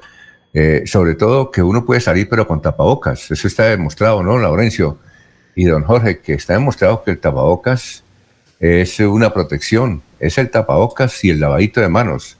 El alcohol, yo no creo mucho en el alcohol, si ve lo que nos dijo la otra, es un médico que pasamos acá, que mucha gente se eh, afecta en el hígado de estar usando alcohol, alcohol, alcohol. Yo sí tengo un amigo que me dijo, hermano, de tanto usar alcohol, ya es que tengo problemas hepáticos. Así es que no abusen del alcohol, don Laurencio. Así que cuando salga, tapa bocas, aunque usted ya está vacunado, ¿no?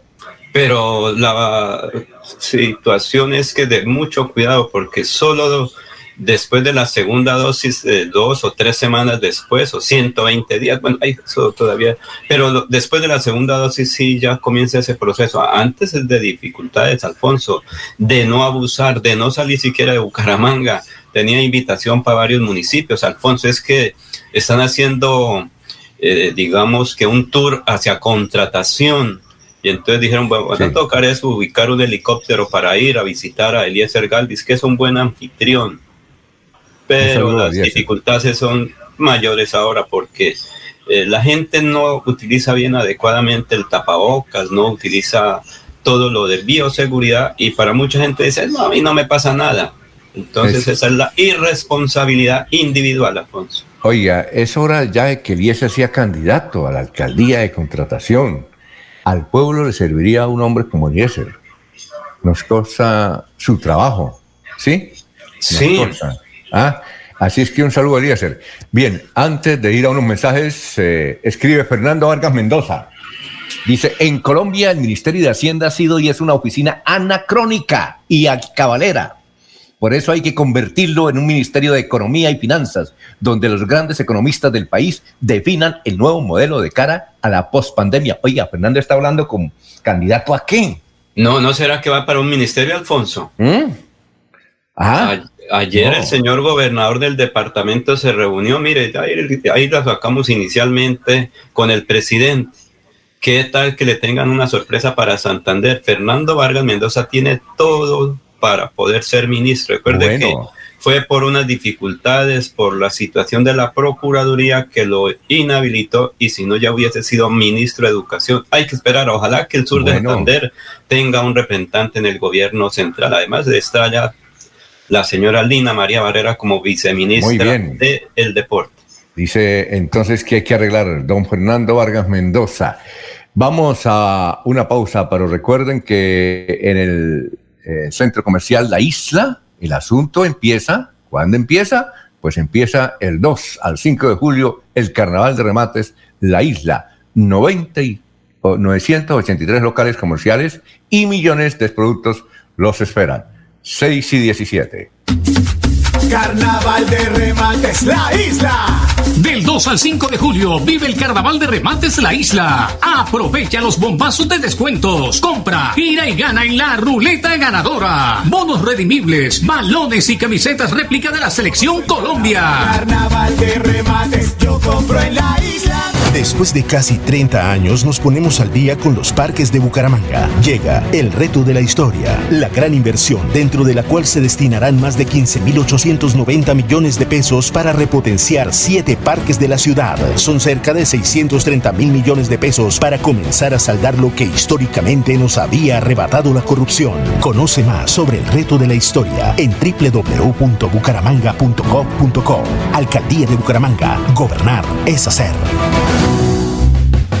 Fui deportista de alto rendimiento y una lesión de columna me sacó de competencia. Los dolores en mi columna vertebral eran insoportables, pero la IPS Cines me ha devuelto la salud. Si sufre de la columna vertebral, la medicina biológica es la alternativa. IPS Cines en Bucaramanga. Citas 643 6868 643 6868. Vigilados para salud. En el Banco Agrario te ayudamos a evitar ser víctima del fraude. Nunca te solicitaremos tu información financiera por teléfono, correo electrónico o mensaje de texto. Y te recomendamos cambiar tus contraseñas periódicamente y no compartirlas con nadie. Cualquier incidente, repórtalo a través de la línea nacional Contacto Banco Agrario 018 91 5000. Banco Agrario de Colombia. Vigilado Superintendencia Financiera de Colombia. Después de casi 30 años, nos ponemos al día con la malla vial de Bucaramanga. Llega el reto de la historia, la gran inversión dentro de la cual se destinarán 20 mil millones de pesos para recuperar la capa asfáltica en todas las comunas de la ciudad.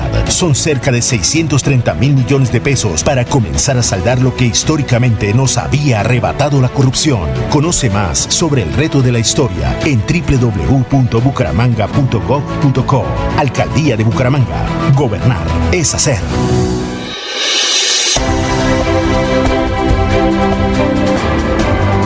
Información y análisis. Es el estilo de Últimas Noticias por Radio Melodía 1080 AM.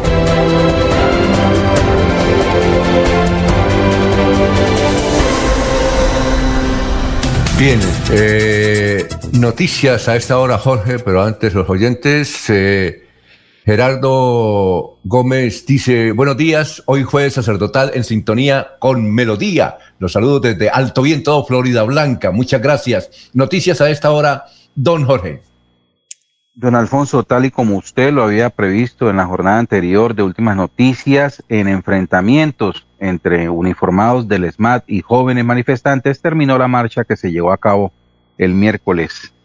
Eh, según el coronel Luis Quintero, su comandante de la Policía Metropolitana de Bucaramanga, en medio de la protesta se presentaron ataques al CAI del Parque de los Niños y algunos establecimientos bancarios ubicados en los alrededores del Estadio Alfonso López. Vandalismo sin ningún tipo de justificación contra el sector bancario, contra un servientrega, contra las señales de tránsito, la quema de una motocicleta y el daño a un vehículo de personas que no participaban en la protesta fue el balance que presentó el oficial. Dos uniformados de la Policía Metropolitana de Bucaramanga resultaron heridos en medio de estos enfrentamientos y hoy reciben atención médica debido a las lesiones ocasionadas. Muy bien, eh, don Laurencio, 6 y 21. Alfonso, es que ya fuimos a la vereda La Aguada de Seferino, allá Ovidio nos atendió, Ovidio Cadena, para lo del acueducto. Pero ahora vamos a Gonzalo Díaz, eh, que está en el Canadá, el proyecto vial Alto del Escorial. Él fue el gerente de ese proyecto ya hace unos años anteriores y él es el que nos puede hablar con precisión de hechos porque él estuvo muy pendiente de ese proyecto y lo hemos localizado precisamente allá en la República del Canadá. Gonzalo, muy buen día. ¿Y qué se puede decir de este proyecto? Faltó gente colombiana, gente de Santander, que como dijimos ayer, un poquito de envidia nos afectó y no se pudo desarrollar este proyecto. Y buen día. Hola, Laurencio y amigos de Últimas Noticias de Radio Melodía. Mm, Bueno, ese proyecto eh, es lamentable que no haya podido llegar a feliz término a pesar de que se compraron bastantes predios, en especial del sector en Santander, pero es muy lamentable que, fue una obra que tuvo muy poco deseo de ser impulsada por parte, lamentablemente decirlo, de, muchos de los eh, representantes y senadores de la época. Bueno, eh, debo admitir que ya incluso varios de ellos eh, lamentablemente no están en esa tierra y han fallecido. Precisamente, por ejemplo, el senador José Luis Mendoza Cárdenas, que pues tenía bastante conexión en, el, el Senado, realmente no, no hubo un esfuerzo sí, por parte de él fuerte a, algún representante que aún Edgar Gómez Román, eh, Jaime Durán Barrera, que, han estado allá por muchos años, han sido lamentablemente políticos que, que no han no se han puesto la mano en el corazón a ir a al gobierno nacional a pelear por proyectos de esta naturaleza que hubiera sido extraordinario, ya que eh, el proyecto Bucaramanga Cúcuta por el Arco de Escorial eh, nada más ni nada menos que sería una conexión de Venezuela hacia el Pacífico. De tal manera que, que- es muy triste que, que no se haya podido llegar a feliz término, eh, porque eh, estos representantes y senadores no, no hicieron un grupo allá, no hicieron una, una fuerza política para exigirle a los gobiernos eh, central, al gobierno central, el presupuesto y, y la debi- el debido atención de este para este. Pues mira, Laurencio, el proyecto contemplaba la construcción de esta vía y que el tiempo de desplazamiento entre Bucaramanga y Cúcuta se redujera de la, se redujera a escasamente una hora y quince o una hora y veinte minutos por una vía rápida con pendientes mm, no tan fuertes, con pendientes eh, digamos amigables al tráfico pesado. Y obviamente hubiera traído un desarrollo importante al lado y lado de la vía para ambos Santanderes, para Norte de Santander y para Santander del Sur. Eh, obviamente sería para la integración de la economía colombo-venezolana. Lamentablemente no hubo, no el, doliente en el Senado o en la Cámara de que hubiera presentado un paquete de, con fuerza ante el gobierno nacional y exigir los recursos del caso. Mientras tanto, en norte de Santander sí se oponían porque decían que eh, Pamplona perdía importancia con este proyecto vial. ¿Usted qué recuerda de eso? los eh, representantes senadores del norte de Santander se hubieran opuesto, eh, en realidad el proyecto hubiera traído enorme beneficio a, ambos Santanderes y, y a toda Colombia, porque se trata de nada más ni nada menos que una, una región eh, se desarrolla directamente proporcional al número de vías, al número de kilómetros de vía carreteable que haya. Lo de Pamplona, Pamplona tiene una economía eh, innata que no tiene ningún, no tendría ningún problema. eh, porque está muy cercana a Cúcuta. Hubo compra de predios en ambas partes, pero pero no hubo deseo de, ninguno de los eh, senadores y representantes del momento en que esto llegara a feliz término. Gonzalo, ¿se podría pensar en reactivar este proyecto en virtud que hay tierras, hay voluntad de pronto de algunos sectores para ejecutar ese proyecto? ¿O qué pasará con las tierras y todo lo que se proyectó? habría que hacer un estudio y yo pensaría que se puede, pero tendría que es- estudiarse a fondo porque sí hubo compra de predios, eh, entonces yo diría que, reitero, eh, un proyecto de esta magnitud que se llegara daría muchísimo desarrollo a los Santanderes y a toda Colombia. Re- reitero, todo lo que tenga que ver el tema vial, eh, fíjate, por ejemplo, con la troncal del Magdalena, en su momento que había mucha duda, pero llegó a feliz término este proyecto, mira toda la, la cantidad de desarrollo económico que ha traído al lado y lado de la vía, la troncal del Magdalena. Entonces este sería un caso similar, eh, tan solo que sería directamente con, con eh, Venezuela, es decir, el el- sería el desarrollo del Oriente, llamémoslo así. Y bueno, hay que también tener en cuenta como la situación económica de Venezuela está actualmente, pero, pero yo no creo que eso vaya a durar toda la vida. Eso llegará un momento en que se recuperará y yo pensaría que si esa vía estuviera andando, eh, eso traería muchísimo beneficio a, esos, a los dos departamentos y a toda Colombia. Eh, buena entrevista, un saludo para Gonzalo Díaz Morán, Dorantes. Tengo una anécdota con él porque hace como 25 años fui a hacerle una entrevista a Gonzalo. Y dije, hermano, el domingo le puedo hacer la entrevista. Y dijo, no, porque el domingo tengo un bautizo. Y dije, ah, bueno.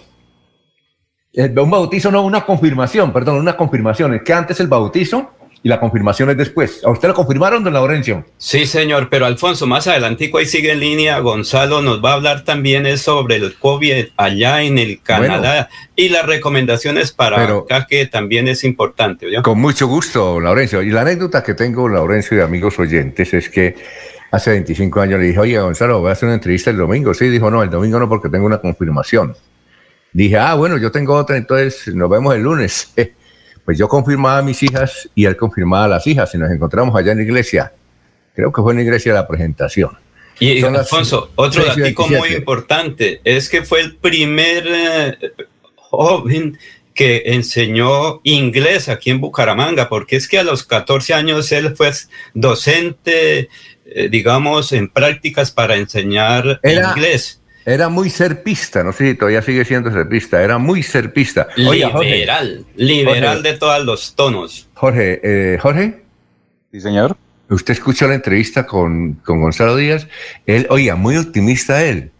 Él dice ahí en la entrevista que, que si se hubiera construido esa vía por el Alto del Escorial, eh, Bucaramanga quedaría a hora y media de Cúcuta. Muy optimista, ¿no? No, sí, demasiado, don Alfonso. Oiga, pero eres el gerente de la obra, ¿no? Más ágil viajar a Cúcuta que a San Gil, por ejemplo. No, sí, imagínese, y a Barranca. Sí, no, no, Eh. no, no, demasiado optimista. En realidad el recorrido siempre se ha planteado entre las dos horas y media y las tres horas de, de recorrido. ¿sí? Pero Al-. Eh, Alfonso, él dijo que la cosa fue Y lo otro, don Alfonso, es que definitivamente el proyecto está olvidado, está liquidado. No Sí, están en este momento las condiciones para realizarlo porque ya pues el gobierno colombiano ha hecho una fuerte inversión en la en la doble calzada Bucaramanga-Cúcuta, ¿sí? Eh, de apuesta a ese corredor. Y segundo, pues ya los intereses económicos con Venezuela, pues en este momento están dormidos. Entonces, No, sí, no nos interesa mucho que tanto es exacto. No Pero, interesa Alfonso, que venga- que Alfonso. Oiga, Laurencio, es que Alfonso, vamos a... va- Pero lo que él dijo fue oiga, que se reducía en hora y media el recorrido, en hora y media el recorrido. No es que se haga en hora y media el Ah, recorrido, se reduce en hora y media el recorrido. Podría Oiga, estar en dos y media, tres horas de Bucaramanga a Cúcuta, hora y media Sí. a lo que tiene que ver con Sotonorte y hora y media en el territorio norte santandereano. Eso es más Bueno. Laurencio, nos escribe eh, a las 6 y 29 el distinguido periodista Nelson Zipagauta, director de Noticias RCN, y dice que, eh, como yo le digo, a, ¿a qué? A, a Pitana, Putana, dice, decir de Putana al árbitro es ofender a una de las veredas en Barranca Bermeja que justamente se llama Putana. Laurencio, a Laurencio le conté el origen del nombre, es una curiosa historia para que él se la diga. La vereda está sobre la vía Bucaramanga Barranca Oreja antes de llegar al sitio de Tienda Nueva. Vamos a unos mensajes y prepare, recuerde esa anécdota, don Laurencio. Son las 6 y 30.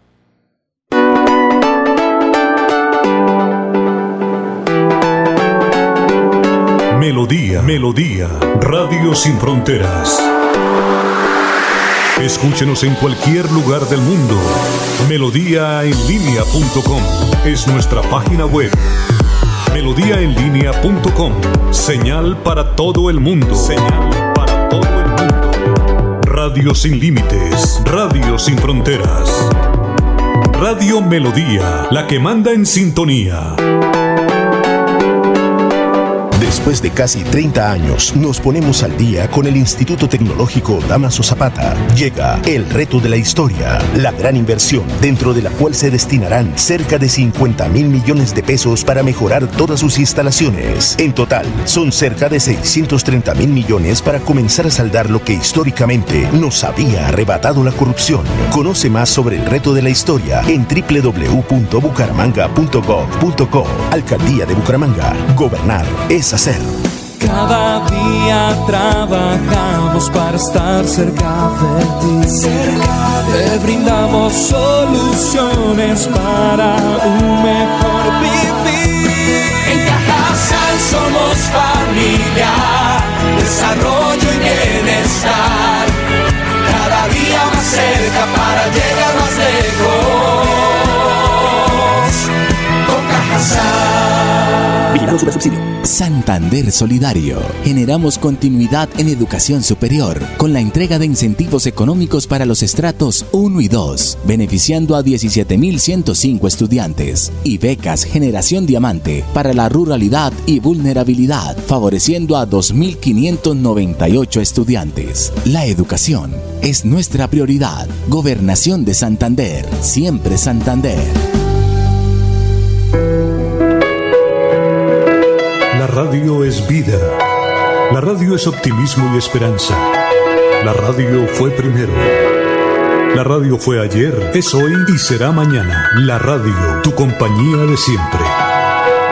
Somos la radio, somos la radio. Y hoy, como siempre, entramos en tu casa porque somos parte de tu familia en esta lucha por la vida. Con Radio Melodía y últimas noticias, quédate en casa.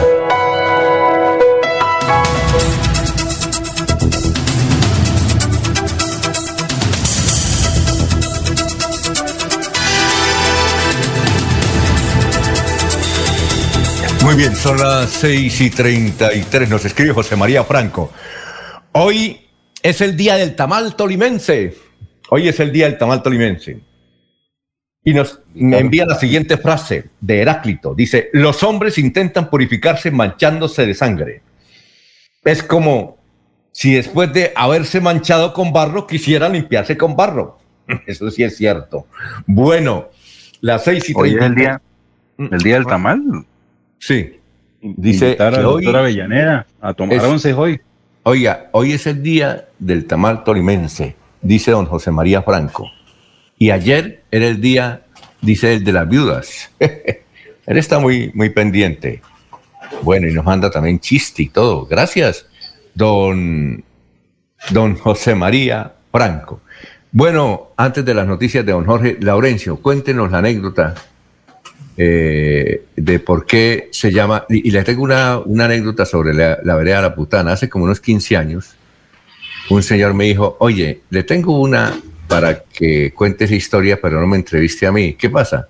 Dijo, yo iba a comprar una finca en la putana, ya la tenía lista, y además me la vendía muy barata, pero no la pude comprar porque mi esposa anda en grupos religiosos por allá y me dijo que hasta que no le cambiara el nombre a la vereda la putana por otro nombre, no comprara la finca. Y no la pude comprar. A ver, ¿cuál es la historia suya, don? Alfonso, Alfonso, es que según la historia popular de esa zona, eh, ahí eh, una señora muy cariñosa, muy de la región, tenía, eh, digamos, una especie de establecimiento ahí para atención a los retosos amorosos de la gente del puerto petrolero. Entonces mucha gente de Barranca decía, vamos, eh, mija, me voy para eh, la zona rural a ver las novilitas que tengo allá porque no sé cómo estarán. Entonces la gente se venía era a los retosos amorosos. Tenía era un pequeño prostíbulo, una señora parece que de nombre Ana. Entonces la gente después decía, ah, sí, puta Ana. O sea, la región, la región. Donde la, sí donde la puta Ana. la región. Entonces ahí se, se, se- se convirtió ese, ese sector en ese nombre y como usted lo dice, para las gentes católicas era muy grave ese nombre y parece que ese fue la gente de Barranca, particularmente, lástima que no esté por ahí Germán, eh, los petroleros se venían de retoso amoroso ahí, entonces no es que nos vamos a ver por ahí cómo están las inversiones, y obviamente era una forma de decir, a buscar la caimana, dicen en Barranca Bermeja, allá en el sector rural, entonces se venían era a ver las, eh, cómo estaba el ganado por ese sector, pero era con otro propósito, Alfonso, ese es, digamos que lo popular que se tiene allá, y por eso el nombre de puta Ana, doña señora Ana, fue, pues digamos, una persona que atendía muy bien a la gente de Barrancay o los que eran de aquí de Bucaramanga también, por allá pesca y otros Sí, menesteres. Don, don Julio Enrique Avellaneda tiene una historia sobre los nombres de veredas y quebradas que tienen relación con ese tema. Muy bien, Jorge, noticias, 6 y 36. Don Alfonso, un descuento del 60% en el pago de comparendos del Código Nacional de Policía tendrán los ciudadanos que hayan sido sancionados entre el 16 de marzo y el 21 de agosto de 2020. Eh, Francisco Rey, subsecretario del Interior de Bucaramanga, indicó que las personas que quieran acceder al beneficio tendrán que enviar sus datos al correo multas arroba bucaramanga.gov.co para recibir la liquidación del comparendo y poder pagarlo. Recordemos que este descuento aplica para todos los tipos de multas que fueron impuestas durante el aislamiento preventivo obligatorio. Si usted, por ejemplo, tuvo una multa tipo 4 de 980 mil pesos, con este ben- beneficio le quedaría en 380 mil pesos, casi un ahorro de 600 mil pesos y no tendría que pagar absolutamente nada por intereses, dijo el funcionario. Solo hasta el 30 de junio estará vigente el descuento del 60% para el pago de los comparendos de aquellas personas que fueron sancionadas por infringir normas relacionadas con el COVID-19, como el toque de queda y el aislamiento obligatorio. 6 y 37, don Laurencio. Alfonso, la nueva secretaria del Interior de Bucaramanga, doctora Melissa Franco, y el coronel Luis Quinteros, comandante de policía, porque hay que decir que los hechos de anoche se registraron, fue en la tarde, en la noche, no como antes que eran digamos, por otras marchas. Es que hay una serie de jóvenes caóticos que aprovechan cualquier ocasión para cometer estos delitos, pero que sea la secretaria del Interior, Melissa Franco, que se estrene, y Luis Quintero, el comandante de la policía en Bucaramanga. Bueno, desde el puesto de mando unificado hemos estado acompañando esta protesta social durante toda la tarde de hoy. Lastimosamente hemos visto algunos actos violentos de unas personas que quieren vandalizar eh, infraestructura pública, infraestructura privada, dejando un reporte de uniformados lesionados, también de personas lesionadas con actos de intolerancia. Y es por esto pues, que para la Administración Municipal de la Vía Sagrada seguimos monitoreando en campo y tratando de dialogar a través de nuestros gestores de convivencia. Bueno, lo que hemos evidenciado el día de hoy es una manifestación que se traduce posteriormente por un sector de estos jóvenes en vandalismo, vandalismo sin ningún tipo de justificación contra el sector bancario, contra un servientrega, contra las señales de tránsito. E igualmente diferentes afectaciones también a bienes privados, como es lo quema una motocicleta, el daño a un vehículo de personas que no están participando de las protestas y que simplemente son víctimas de estos ataques indiscriminados que los hacen con piedras, con molotov, con papas explosivas y por supuesto también nuestros hombres salieron hoy lesionados. Tenemos dos policías que resultaron afectados en estos ataques que se hicieron también en el parque Alcaí de los Niños. Y eh, el llamado que le estamos haciendo a toda la comunidad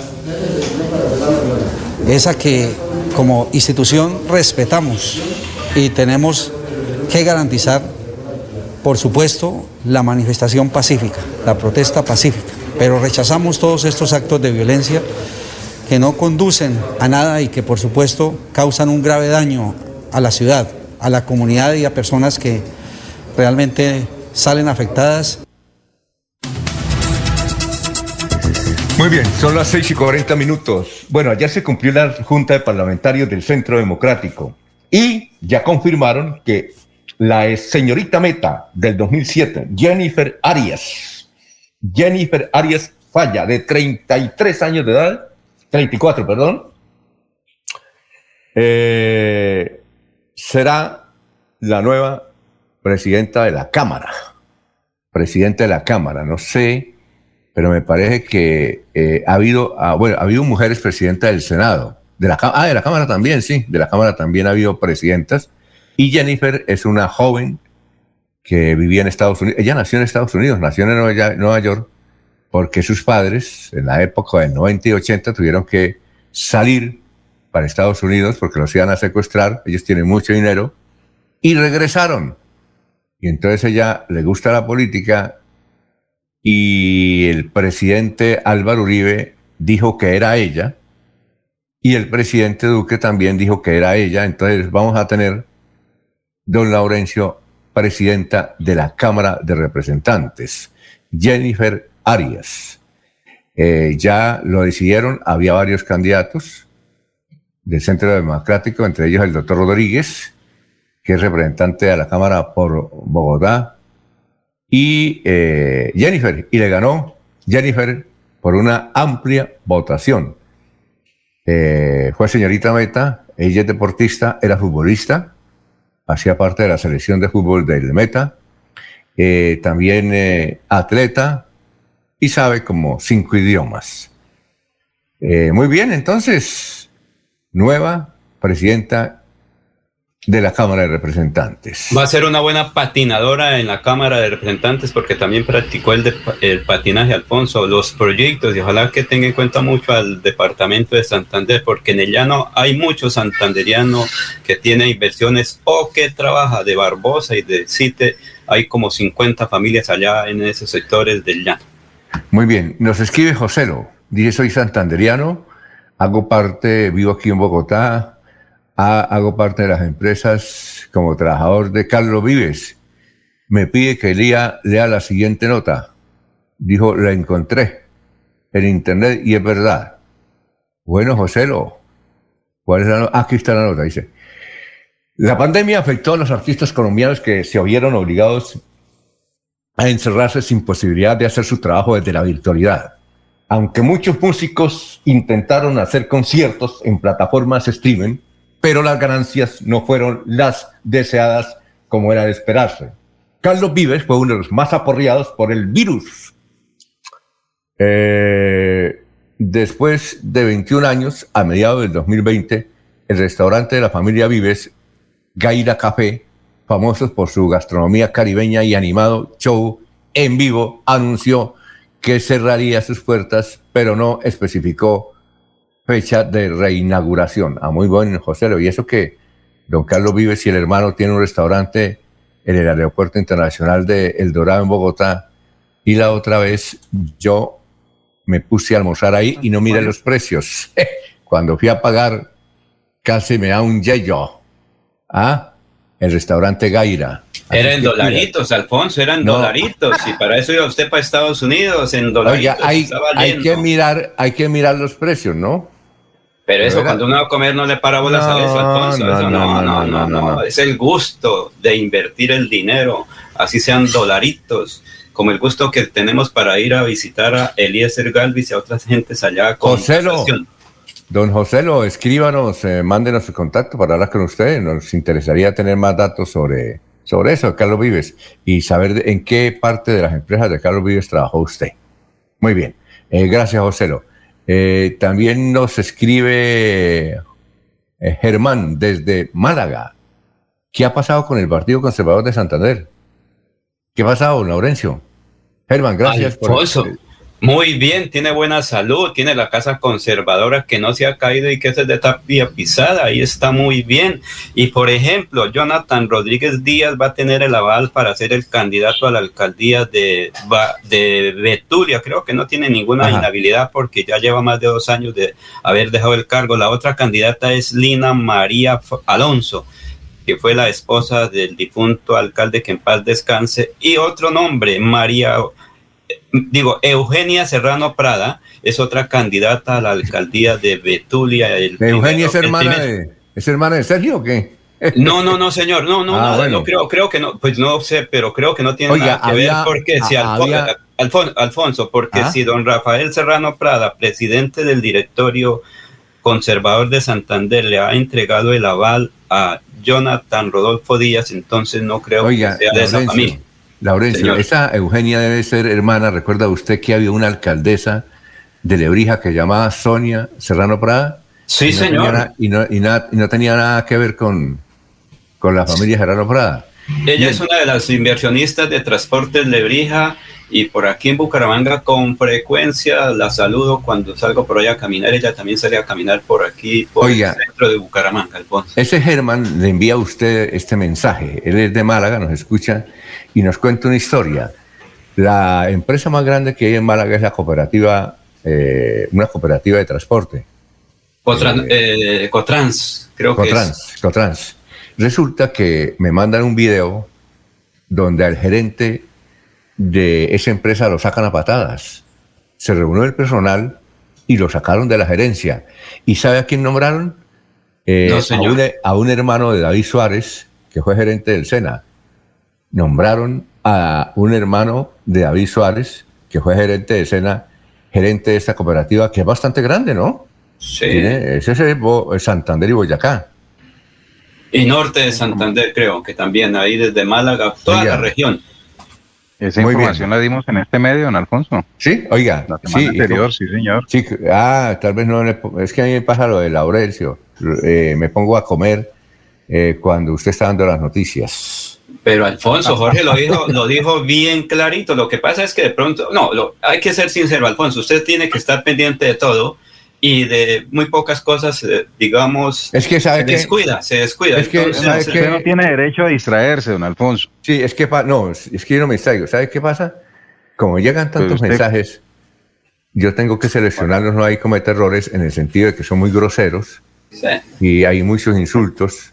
Y entonces, y me mandan videos eh, ahí. Editar lo que le pasó anoche a Colombia, una goleada por ahí con el arco. Cuando, cinco. Cuando no son los, mensajes, es, Matías el que lo distrae. No, ese no, ese, ese se sienta ahí al lado mío. o la nieta, Alfonso, la nieta, porque a veces se escucha cuando abre la puerta, abuelo, abuelo, por ahí al fondo se ah, escucha, ¿o yo? Don Alfonso, la, la, nota la, presentamos el 17 de junio pasado y decía que tras haber sido destituido por la Asamblea General de Contrans, el gerente Hugo, Hugo Fernández se resiste a entregar el cargo. No sabemos si hoy mm, ya entregó el cargo o aún ya lo entregó. permanecen. Ah, bueno, recuerde, la protesta de los asociados eh, la manifestaron, la, la, manifestaron eh, acampando en las afueras de la sede de Cotrans y donde pedían eh, que asumiera como nuevo gerente de la empresa Juan Andrés Suárez.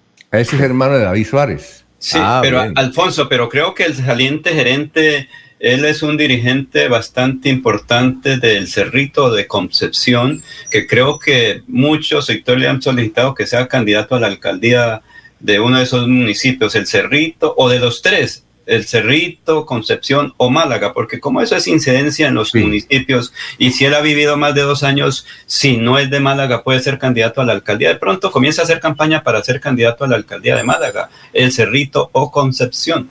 Un saludo para Manuel Guarinaraya allá en, en, en que nos escucha todos los días. Son las 6 y 49, vamos a una pausa.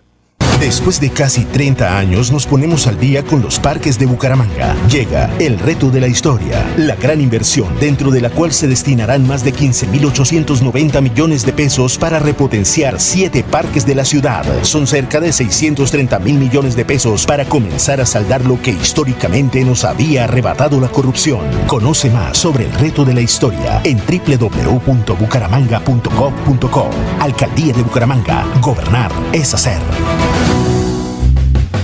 Fui deportista de alto rendimiento y una lesión de columna me sacó de competencia. Los dolores en mi columna vertebral eran insoportables, pero la IPS Cines me ha devuelto la salud. Si sufre de la columna vertebral, la medicina biológica es la alternativa. IPS Cines en Bucaramanga. Citas 643-6868, 643-6868. Vigilados para salud. Santander Solidario. Generamos continuidad en educación superior con la entrega de incentivos económicos para los estratos 1 y 2, beneficiando a 17.105 estudiantes, y becas Generación Diamante para la ruralidad y vulnerabilidad, favoreciendo a 2.598 estudiantes. La educación es nuestra prioridad. Gobernación de Santander, siempre Santander.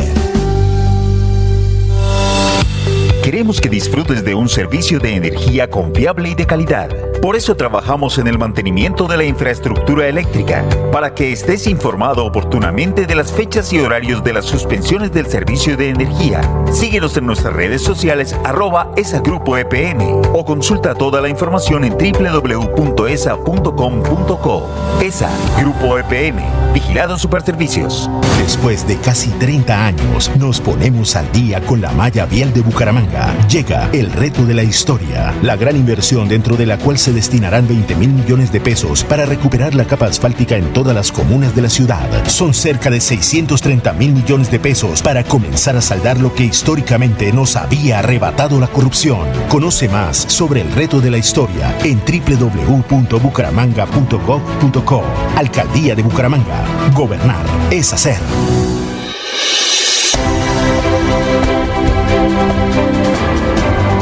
Información y análisis. Es el estilo de Últimas Noticias por Radio Melodía 1080 AM.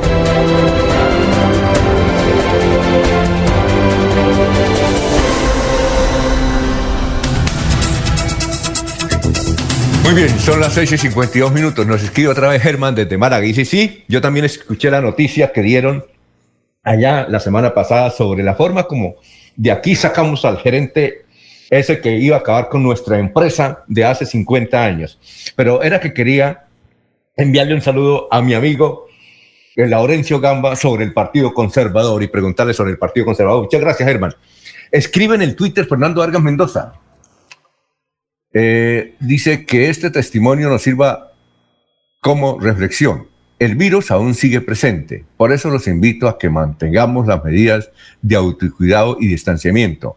De esta saldremos adelante si entre todos nos protegemos y incluye ahí en su mensaje un eh, artículo de la revista Semana sobre Víctor G. Ricardo, que fue alto comisionado para la paz en el gobierno de Pastrana. Víctor G. Ricardo está ya para los 70 años.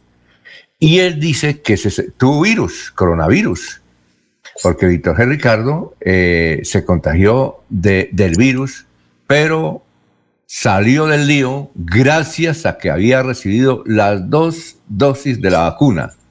Así es que pidas. Bueno, don Jorge, más noticias a esta hora. Don Alfonso, mm, un servicio social a esta hora en la mañana y tiene que ver con María Angélica Navarro, la madre de un bebé recién nacido que requiere la solidaridad de los ciudadanos.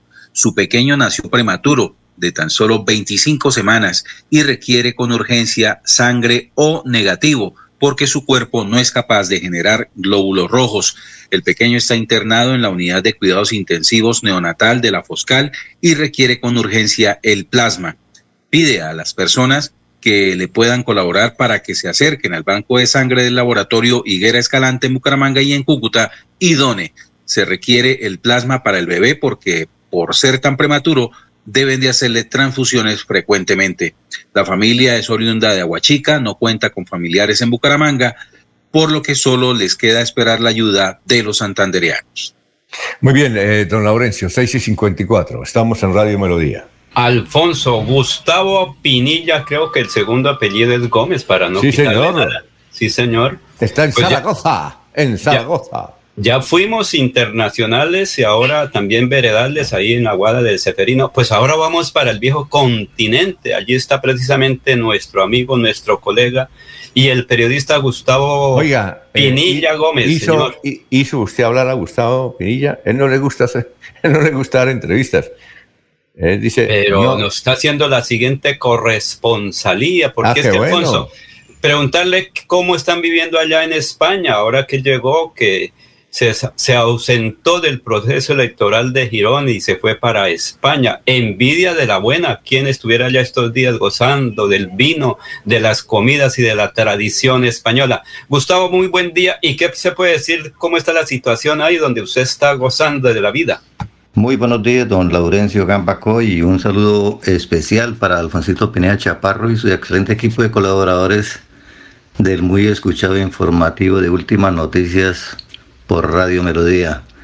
De acuerdo a su solicitud, don Laurencio, pues aquí en España la pandemia de COVID-19 está bastante controlada, muy controlada, diría yo. Las últimas informaciones indican que solo están presentándose entre dos y tres muertes y escasos 200 contagiados por día. Algo bastante mínimo si tenemos en cuenta las lamentables cifras que están registrando en nuestro país. Aquí, a raíz del último pico registrado por allá en el mes de marzo, la ciudadanía tomó conciencia y decidió seguir todas las normas de bioseguridad, lo que llevó a reducir considerablemente el número de contagios y de fallecimientos. Aquí, por ejemplo, en ningún sitio se puede estar sin su tapabocas, ni en el transporte público, ni en las calles, ni en los supermercados, ni en las grandes superficies. Todos los centros educativos tuvieron clases presenciales que culminaron con su año lectivo el viernes anterior y entraron a sus vacaciones de verano. Ahora lo último que se conoce es que este próximo fin de semana el gobierno español eliminará el uso del tapabocas o la mascarilla, como la llaman acá. La vacunación está ya más o menos en el 65% de la población, de 44 millones de habitantes aproximadamente que tiene España. Lo único que queda es que ojalá en nuestro país tomemos conciencia plena de seguir todas las normas de bioseguridad y podamos dejar atrás esta terrible situación en la que estamos. Con mucho gusto, don Laurencio, era mi comentario sobre la situación aquí en España. Eh, espero que todos estén muy bien allá en Últimas Noticias de Radio Melodía. Un cordialísimo saludo para todos, que estén bien. Oiga, tiene voz de locutor. Ah. Pero él estuvo en medios de comunicación, Alfonso. Sí, claro. Eh, 657. Nos escribe. Ya, toca, ¿Cómo? Don Alfonso, don Gustavo Pinilla, que dentro de su informe nos confirme la fecha en la cual España le dice adiós al tapabocas. Creo que es en los primeros días de julio. Ya Él dice se que- autorizó. Él dice que mañana o este domingo. Ah, bueno, perfecto. Mm, nuestra amiga Deyanira Luna, eh, quien reside en, la ciudad de Brexia, en Italia, nos ha confirmado que el próximo 28 de junio Italia le dice stop al tapabocas y en, al, aire libre. Solamente se va a exigir el uso de tapabocas donde se presenten aglomeraciones. Toda la Italia es una zona blanca, nos dice Deyanira Luna a través de eh, mensaje, en lo cual nos confirma que el próximo 28 de junio Italia le dice adiós al tapabocas. Muy bien, nos escribe nuevamente Giovanni Pérez Mantilla desde Miami. Dice, les informo, eh, eh, sacaron una persona murió por el derrumbe del edificio y hay varios heridos. Ya les doy el nombre. Ah, gracias, don Giovanni. Muy amable por su interés. Él, él, dice que es una familia santanderiana que vive hace 20 años en Miami. Son de Irón. Giovanni Pérez. Gracias, Giovanni. Eh, 6 y 59.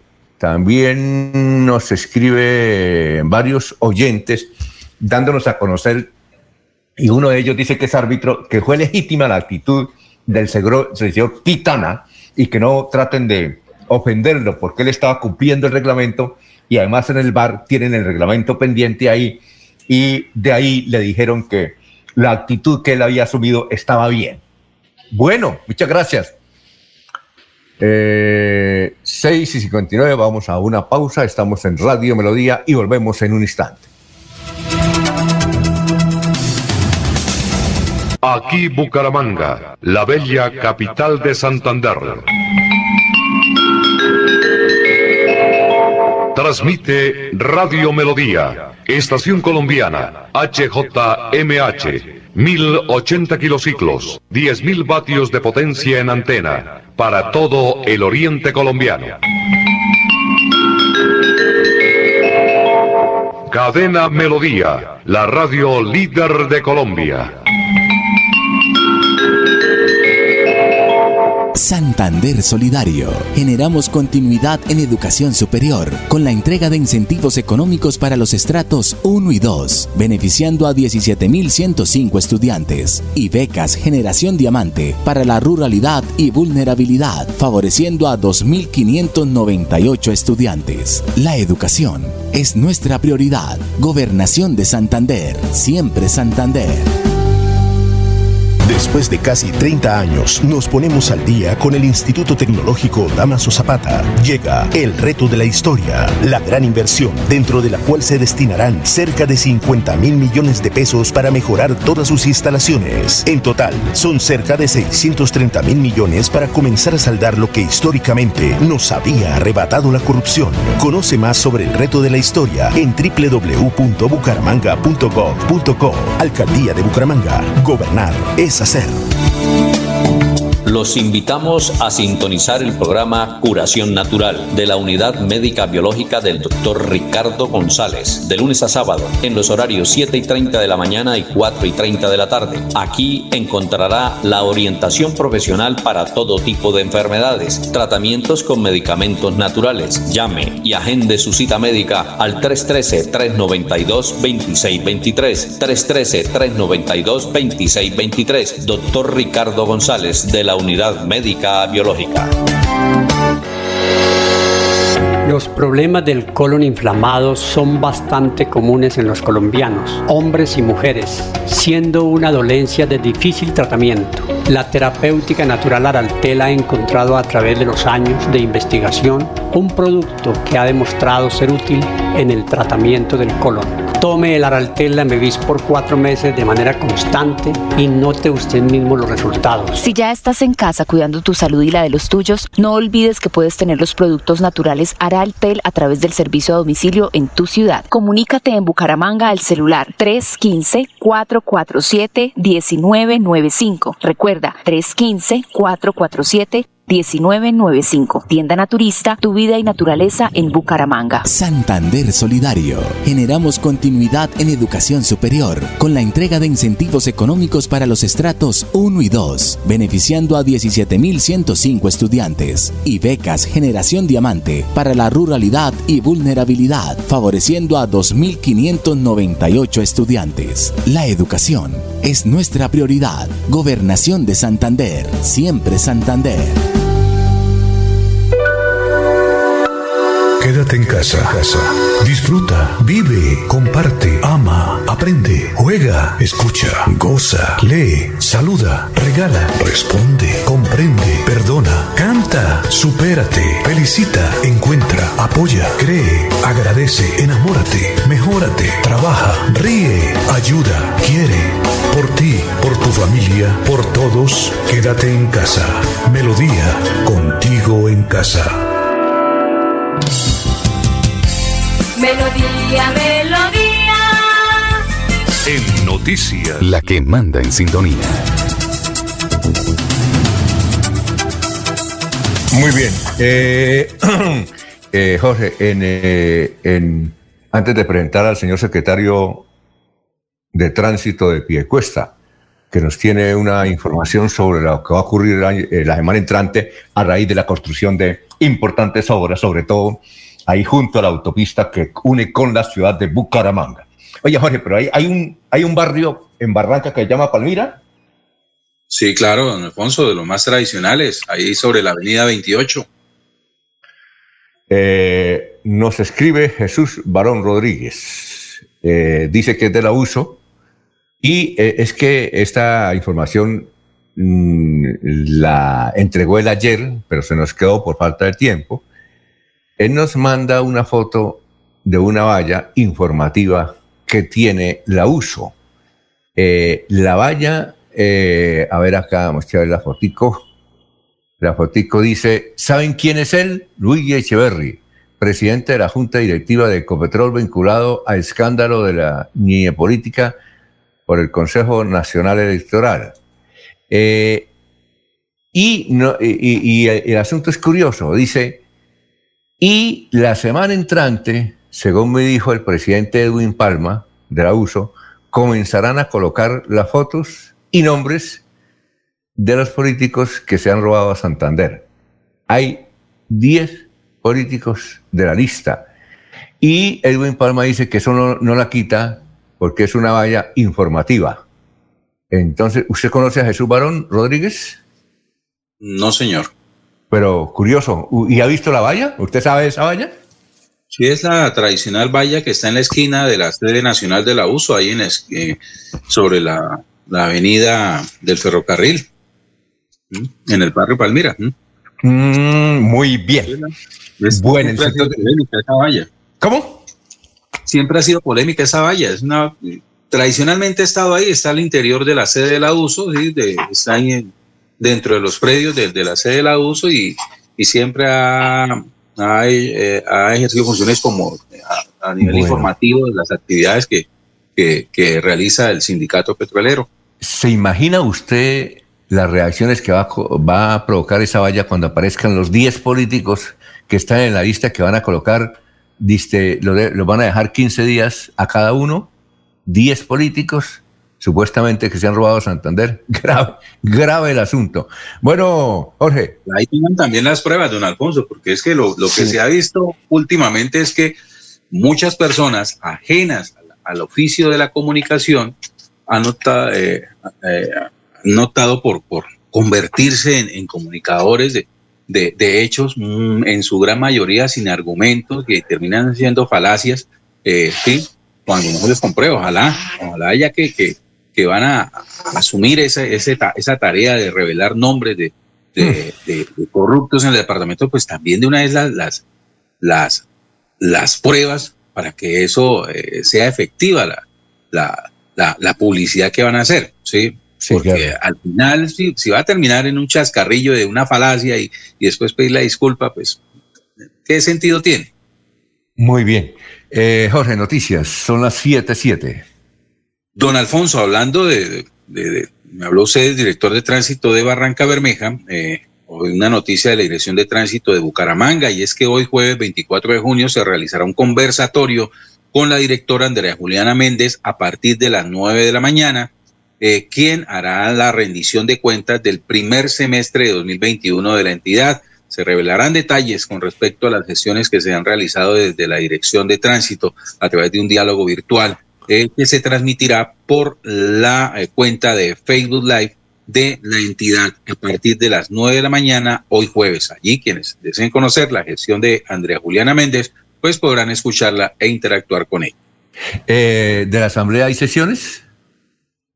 no, señor, no, no, se realizó ayer una sesión para envío de un proyecto de ordenanza a comisión, una eh, sesión muy rápida en la cual pues se hacen algunas modificaciones de, eh, de algunas eh, diligencias dentro de la Asamblea de Santander. No nada que noticiosamente represente interés en este momento. Muy bien. Bueno, ahora sí vamos a presentar al, gracias Jorge, al secretario de Tránsito de Piedecuesta, Ricardo Ardila, que tiene unas recomendaciones a partir de la semana entrante que se van a provocar ahí con motivo de la orientación vial. Lo escuchamos. La Secretaría de Tránsito y Movilidad eh, le informa a la comunidad piedecuestana sobre los avances y eh, o nuevas obras que se adelantarán por parte del Consorcio Vial Guatiguará a partir de la próxima semana. En vista de los trabajos de traslado de redes de gas y eléctricas que se tienen que hacer en el sector de construcción del intercambiador Guatiguará sobre la paralela occidental, lo cual implica que se ponga al servicio los dos carriles de la paralela oriental sentido sur-norte, es decir, de Piedecuesta hacia Bucaramanga, tomando esos dos carriles y procurando que los, el tráfico de los eh, vehículos livianos eh, puedan ingresar por la margen derecha y el transporte pesado a margen izquierda. Igualmente eh, se cerrará temporalmente o mientras que se realizan los trabajos el contraflujo que se tenía dispuesto sobre la, el eje vial sentido norte-sur. don Laurencio, son las 7.10, lo escuchamos. Alfonso, señor, sí, es que vamos a ver si todavía continúa en línea Gonzalo Díaz para que nos hable cómo está la situación del COVID allá en el extremo de las Américas, en el Canadá, porque ya fuimos a Europa, ya fuimos por aquí hasta una vereda donde la gente dice hay que tener mucho cuidado pero que sea Gonzalo Díaz el que nos diga cómo está la situación allá en el Canadá, cómo avanza ese proceso y qué recomendaciones tiene para nosotros, Gonzalo. Ah, mira, interesante pregunta, Laurencio. Quiero decirte que este gobierno muy desde el comienzo estableció una serie de prioridades una vez ya llegaron las vacunas, en donde el gobierno eh, recibió el eh, consejo de las personas asesorándose de de los que están dentro del Ministerio de Salud y el Ministerio recomendó tratar de vacunar el máximo de población, al menos con una dosis, y ya una vez se llegara a esa, ese punto, empezar a vacunar las segundas dosis. Eh, hubo muy, mucho orden, realmente, pues eh, es un país muy ordenado donde todo el mundo respeta la ley, respeta las, eh, las ordenanzas del gobierno y cada uno podía eh, eh, poner, hacer la cita para la, para la vacuna cuando le llegara el momento. Se empezó obviamente con, con todas las personas de la primera línea, todos los médicos y, todas las personas atendiendo a los pacientes en los hospitales, luego vinieron los maestros y se empezó con la población adulta primero. Lamentablemente sí hubo mucha gente que falleció, de, gente de más de 75, 80 años, pero en realidad eh, en este momento está bastante controlado. Mm, hubo en los momentos de pico, eh, digamos, en lo que es esta, esta eh, este departamento, llamámoslo así, que se llama Ontario, que es casi del tamaño de Colombia, eh, eh, el máximo número de muertes que llegaba era del orden de 500, 550, que es bastante gente de todas maneras, pero en este momento en Canadá no ha habido más de 32 mil, 35 mil muertos en todo Canadá desde que se inició la pandemia. Entonces se podría pensar que, que ya está controlado, pero aquí seguimos con, con el distanciamiento social, utilizando las máscaras y, y nada de besos ni abrazos, eso ya prácticamente se modificó y, y seguimos cuidándonos a pesar de que eh, la gran mayoría de la población ya está vacunada. ¿Usted ya está vacunado? Gracias a Dios, sí, sí, justamente yo recibí mi primera dosis el día 23 de abril, que era el día del idioma, justamente.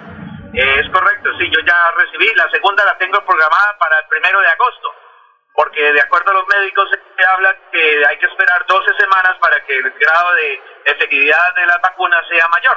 Eh, no tengo ningún afán en vacunarme en la segunda dosis, voy a esperar. Si el gobierno dice que puedo hacerlo antes y hay cupo, pues yo voy y si no, yo tengo ya mi reserva para el día primero de agosto de, de mi segunda dosis de la vacuna. Gonzalo, muy amable por estar aquí en Últimas Noticias de Radio Melodía, usted allá en el Canadá y el saludo para los santanderianos. Naturalmente, Laurencio y amigos oyentes de las últimas noticias de Radio Melodía, un saludo, Dios los bendiga, a todos tengan mucho cuidado con ese ese aparato que anda por allí eh, en todo el mundo, mm, eh, es verdad que existe y, y está eh, ocasionando grandes daños a, a, las familias y a la economía. De tal manera que yo lo que les pido es que nos cuidemos todos, que Dios los bendiga y que ojalá pronto podamos volver a vernos. Muchas gracias Gonzalo y feliz día. Igualmente, Laurencio, feliz día. Muy bien, eh, en Canadá 35 mil muertos. Aquí en Colombia, que es un, eh, eh, un estado de ellos que tienen más o menos la misma población de, de Colombia, tiene 35 mil muertos. Aquí en Colombia vamos con 100 mil muertos. Y allá tuvieron también 500 muertos diarios. Allá también tuvieron 500 muertos diarios, una cifra bastante alta. La, la cifra que tenemos y más aquí en Colombia. Muy bien. 7, 14 minutos, está informando Radio Melodía. Más oyentes mmm, eh, se comunican con nosotros. Eh, buenos días, les saludamos aquí desde Cabecera del Llano. Eh, realmente, ¿qué hacemos para que acaben las marchas? Eso fue muy doloroso ayer y mucha tensión había aquí en el sector de Cabecera, sí. Eso es lo que todos queremos. Lucía, eh, también nos escribe, a ver, aquí hay una, el, el, título del de, el diario El Tiempo sobre lo que ocurrió ayer entre Colombia y Brasil es excelente. Dice, Colombia empezó con arte y acabó con polémica. El diario El Tiempo. Bueno, son las 7 de la mañana, 15 minutos. Vamos a hacer una pausa y regresamos. Después de casi 30 años nos ponemos al día con los parques de Bucaramanga. Llega el reto de la historia, la gran inversión dentro de la cual se destinarán más de 15.890 millones de pesos para repotenciar siete parques de la ciudad. Son cerca de 630 mil millones de pesos para comenzar a saldar lo que históricamente nos había arrebatado la corrupción. Conoce más sobre el reto de la historia en www.bucaramanga.gov.co. Alcaldía de Bucaramanga. Gobernar es hacer. En el Banco Agrario te ayudamos a evitar ser víctima del fraude. Nunca te solicitaremos tu información financiera por teléfono, correo electrónico o mensaje de texto. Y te recomendamos cambiar tus contraseñas periódicamente y no compartirlas con nadie. Cualquier incidente, repórtalo a través de la línea nacional Contacto Banco Agrario 018 91 5000. Banco Agrario de Colombia. Vigilado Superintendencia Financiera de Colombia. Santander Solidario. Generamos continuidad en educación superior con la entrega de incentivos económicos para los estratos 1 y 2, beneficiando a 17.105 estudiantes y becas Generación Diamante para la ruralidad y vulnerabilidad, favoreciendo a 2.598 estudiantes. La educación es nuestra prioridad. Gobernación de Santander, siempre Santander. Después de casi 30 años, nos ponemos al día con la malla vial de Bucaramanga. Llega el reto de la historia, la gran inversión dentro de la cual se destinarán 20 mil millones de pesos para recuperar la capa asfáltica en todas las comunas de la ciudad. Son cerca de 630 mil millones de pesos para comenzar a saldar lo que históricamente nos había arrebatado la corrupción. Conoce más sobre el reto de la historia en www.bucaramanga.gov.co. Alcaldía de Bucaramanga. Gobernar es hacer. Hay más noticias. Muchas noticias, muchas noticias en Melodía 1080 AM. Bueno, escribe Angelino Garzón, que fue vicepresidente y ahora es eh, diplomático. Dice, después de ver el arbitraje parcializado de Néstor Pitana en contra de la selección de fútbol de Colombia y a favor de Brasil, considero que lo mejor que puede hacer Colombia es aceptar regresarse dignamente porque misteriosamente ya todo está consumado. Ah, entonces quiere que nos siga participando, dice un Angelino Garzón.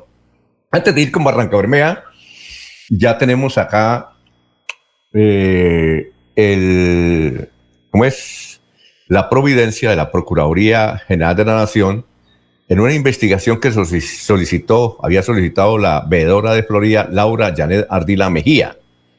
Ella había demandado a Héctor Guillermo Mantilla Rueda, a Fabio Eduardo Peña y a Ingrid Carolina Villamizar Meneses, la hija de Alirio Villamizar y hermana Oscar Villamizar, y los había demandado por eh, haber contratado a Maluma, supuestamente porque gastó mucha plata y hubo irregularidades en el contrato. Pues bien, eh, según esta providencia, eh, dice que sacaron del paseo, es decir, no van a hacer nada contra Héctor Mantilla ni contra Ingrid Carolina Villamizar, que contra quien debe responder y le abrieron pliego de cargos es Fabio Eduardo Peña Galvis. Bueno, 7, 18 minutos, vamos con usted, don eh, Soel Caballero, el, el distrito de Barranca Bermeja. Muy buenos días, Soel. Soel Caballero está en Últimas Noticias de Radio Melodía 1080 AM.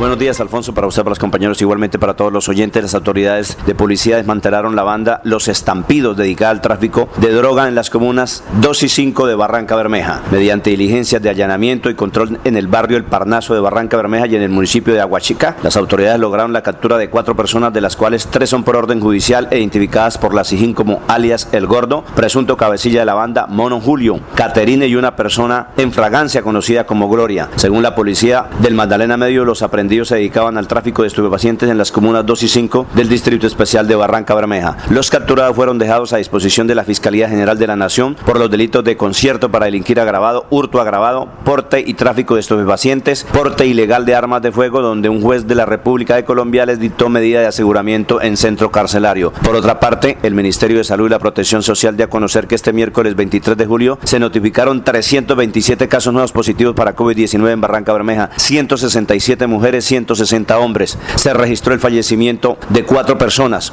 hombre de 30 años de edad, dos de 39 y uno de 72. De la misma manera, se notificaron que 100 personas lograron recuperarse satisfactoriamente de la enfermedad. Casos activos por el COVID en Barranca Bermeja hay actualmente 1.633. Noticias con las que amanece el distrito. Continúen compañeros en estudios en últimas noticias de Melodía 1080 AM. Bueno, son las 7.20 minutos. Eh, la página Análisis Urbano informa que Nicolás Rodríguez Bautista, primer comandante del Ejército de la Nación Nacional, renunció a su cargo a partir del primero de mayo pasado y que lo asumió, lo asumió Antonio García, que ahora es el nuevo comandante del Ejército de Liberación Nacional, dice el periódico Análisis, Análisis Urbano. Bueno, y antes de irnos de política, ¿qué, don Laurencio? ¿Tiene algunos datos? Usted siempre lanza sus proyecciones políticas o sus pildoritas políticas. Alfonso, pues como se dijo, el proceso ahorita del primer día de agosto o 1 de agosto, como nos enseñó el profesor eh, Ordóñez, que eh, a propósito Gonzalo le manda un saludo muy especial porque dice él fue quien en el colegio, creo que Santo Tomás, nos enseñó muchas cosas, pero a veces nosotros claro, como todo ocurre en el colegio, eh, un grupo de estudiantes em, tomábamos la vocería del profesor Ordóñez y cuando él llegaba, pues todos soltábamos la carcajada y él preguntaba, ¿qué pasó? No, es que los veo muy felices. Sí, señor, estamos felices, pero nadie decía que el que lo estaba imitando era Gonzalo Díaz. Entiendo que por eso es la gran amistad que tiene Gonzalo con el profesor Ordóñez, que fue precisamente profesor de él. Alfonso, en materia política, puede decir que eh, el otro proceso electoral, último en Colombia, creo, es el de Betulia, donde, como ya se ha dicho, son tres aspirantes eh, al primer cargo popular. Son dos mujeres, Lina María Alfonso, Eugenia Serrano Prada y Jonathan Rodolfo Díaz, es alcalde de ese municipio, que se van a disfrutar. Casi todos los partidos pues han estado pendientes de esto, el Centro Democrático, el Partido Conservador, el Partido Liberal, y las otras colectividades que tienen, pues, eh, tienen personería jurídica, parece que entregaron avales a uno de los tres eh, aspirantes al primer cargo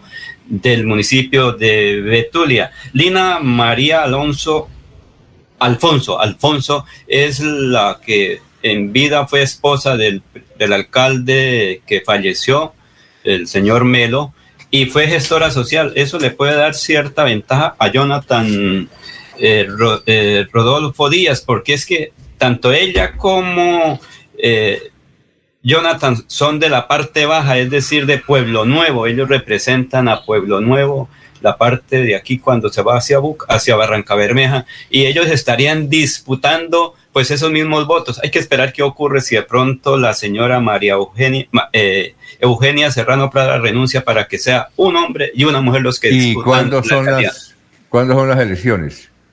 1 de agosto, es decir, también el día que va a recibir la vacuna mucha gente, ese día va a ser el proceso electoral. Creo que el último en Colombia, porque después de el primero de este mes o del 1 de junio ya no hay elecciones.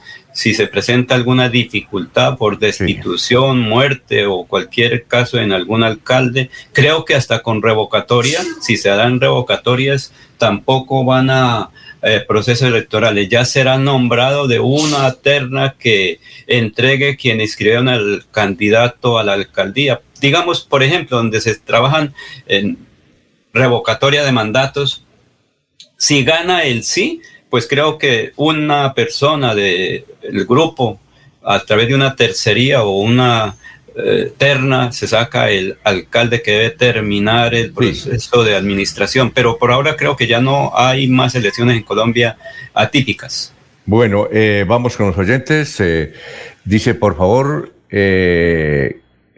pacientes de las clínicas comuneros le piden a la policía que por Dios, cuando haya enfrentamientos con los muchachos vándalos, no usen por aquí cerquita gases lacrimógenos, que nos está perjudicando. Eh, dice, no han hecho un debate sobre la decisión del tribunal, dice Yolanda, no han hecho un debate sobre la decisión del Tribunal de Santander que exigió respeto al derecho a la protesta. Sí, aquí mencionamos justamente ayer o el martes pasado sobre la decisión del tribunal. Eh, también nos dice Ramón. Pero Alfonso. ¿Por qué no hay azúcar en Bucaramanga? No, ya, ya creo que se está consiguiendo azúcar yo, por ejemplo, compré panela, esa pulverizada, en vez del azúcar, pero entiendo que ya se está consiguiendo azúcar aquí en la ciudad de Bucaramanga, don Ramón. ¿Usted ya consiguió azúcar o no? Sí, señor, pero lo que pasa es que como la dificultad estaba por el Valle del Cabo, que es donde están los ingenios para el transporte hacia el resto del país, pero poco a poco ya con la presencia del ejército, de la policía, de la Armada Nacional, pues están haciendo caravanas humanitarias para sacar el producto de esa región. Pero Alfonso, con lo que tiene que ver con eh, el vandalismo en la tarde, lo que ocurre es que como hay organizaciones no gubernamentales, hay que decirlo, que defienden a los derechos humanos, pero desconocen los derechos de los demás, del ciudadano que está sobre el sector, los ciudadanos que están ahí en la clínica y de los mismos miembros de la policía. Eso sí desconocen esos derechos porque tanto al uno como al otro tenemos los mismos derechos, Alfonso. Mañana seguimos leyendo los mensajes aquí los oyentes, entre ellos Viviana, que le envía un saludo a Gonzalo Díaz Dorante en el Canadá. 726, sigan con nosotros, melodíaenlínea.com, 1080m. Últimas noticias los despierta bien informados de lunes a viernes. En todas las áreas de la información regional, un periodista de Últimas Noticias registra la información en Radio Melodía 1080 AM y en melodíaenlínea.com. Director Alfonso Pineda Chaparro.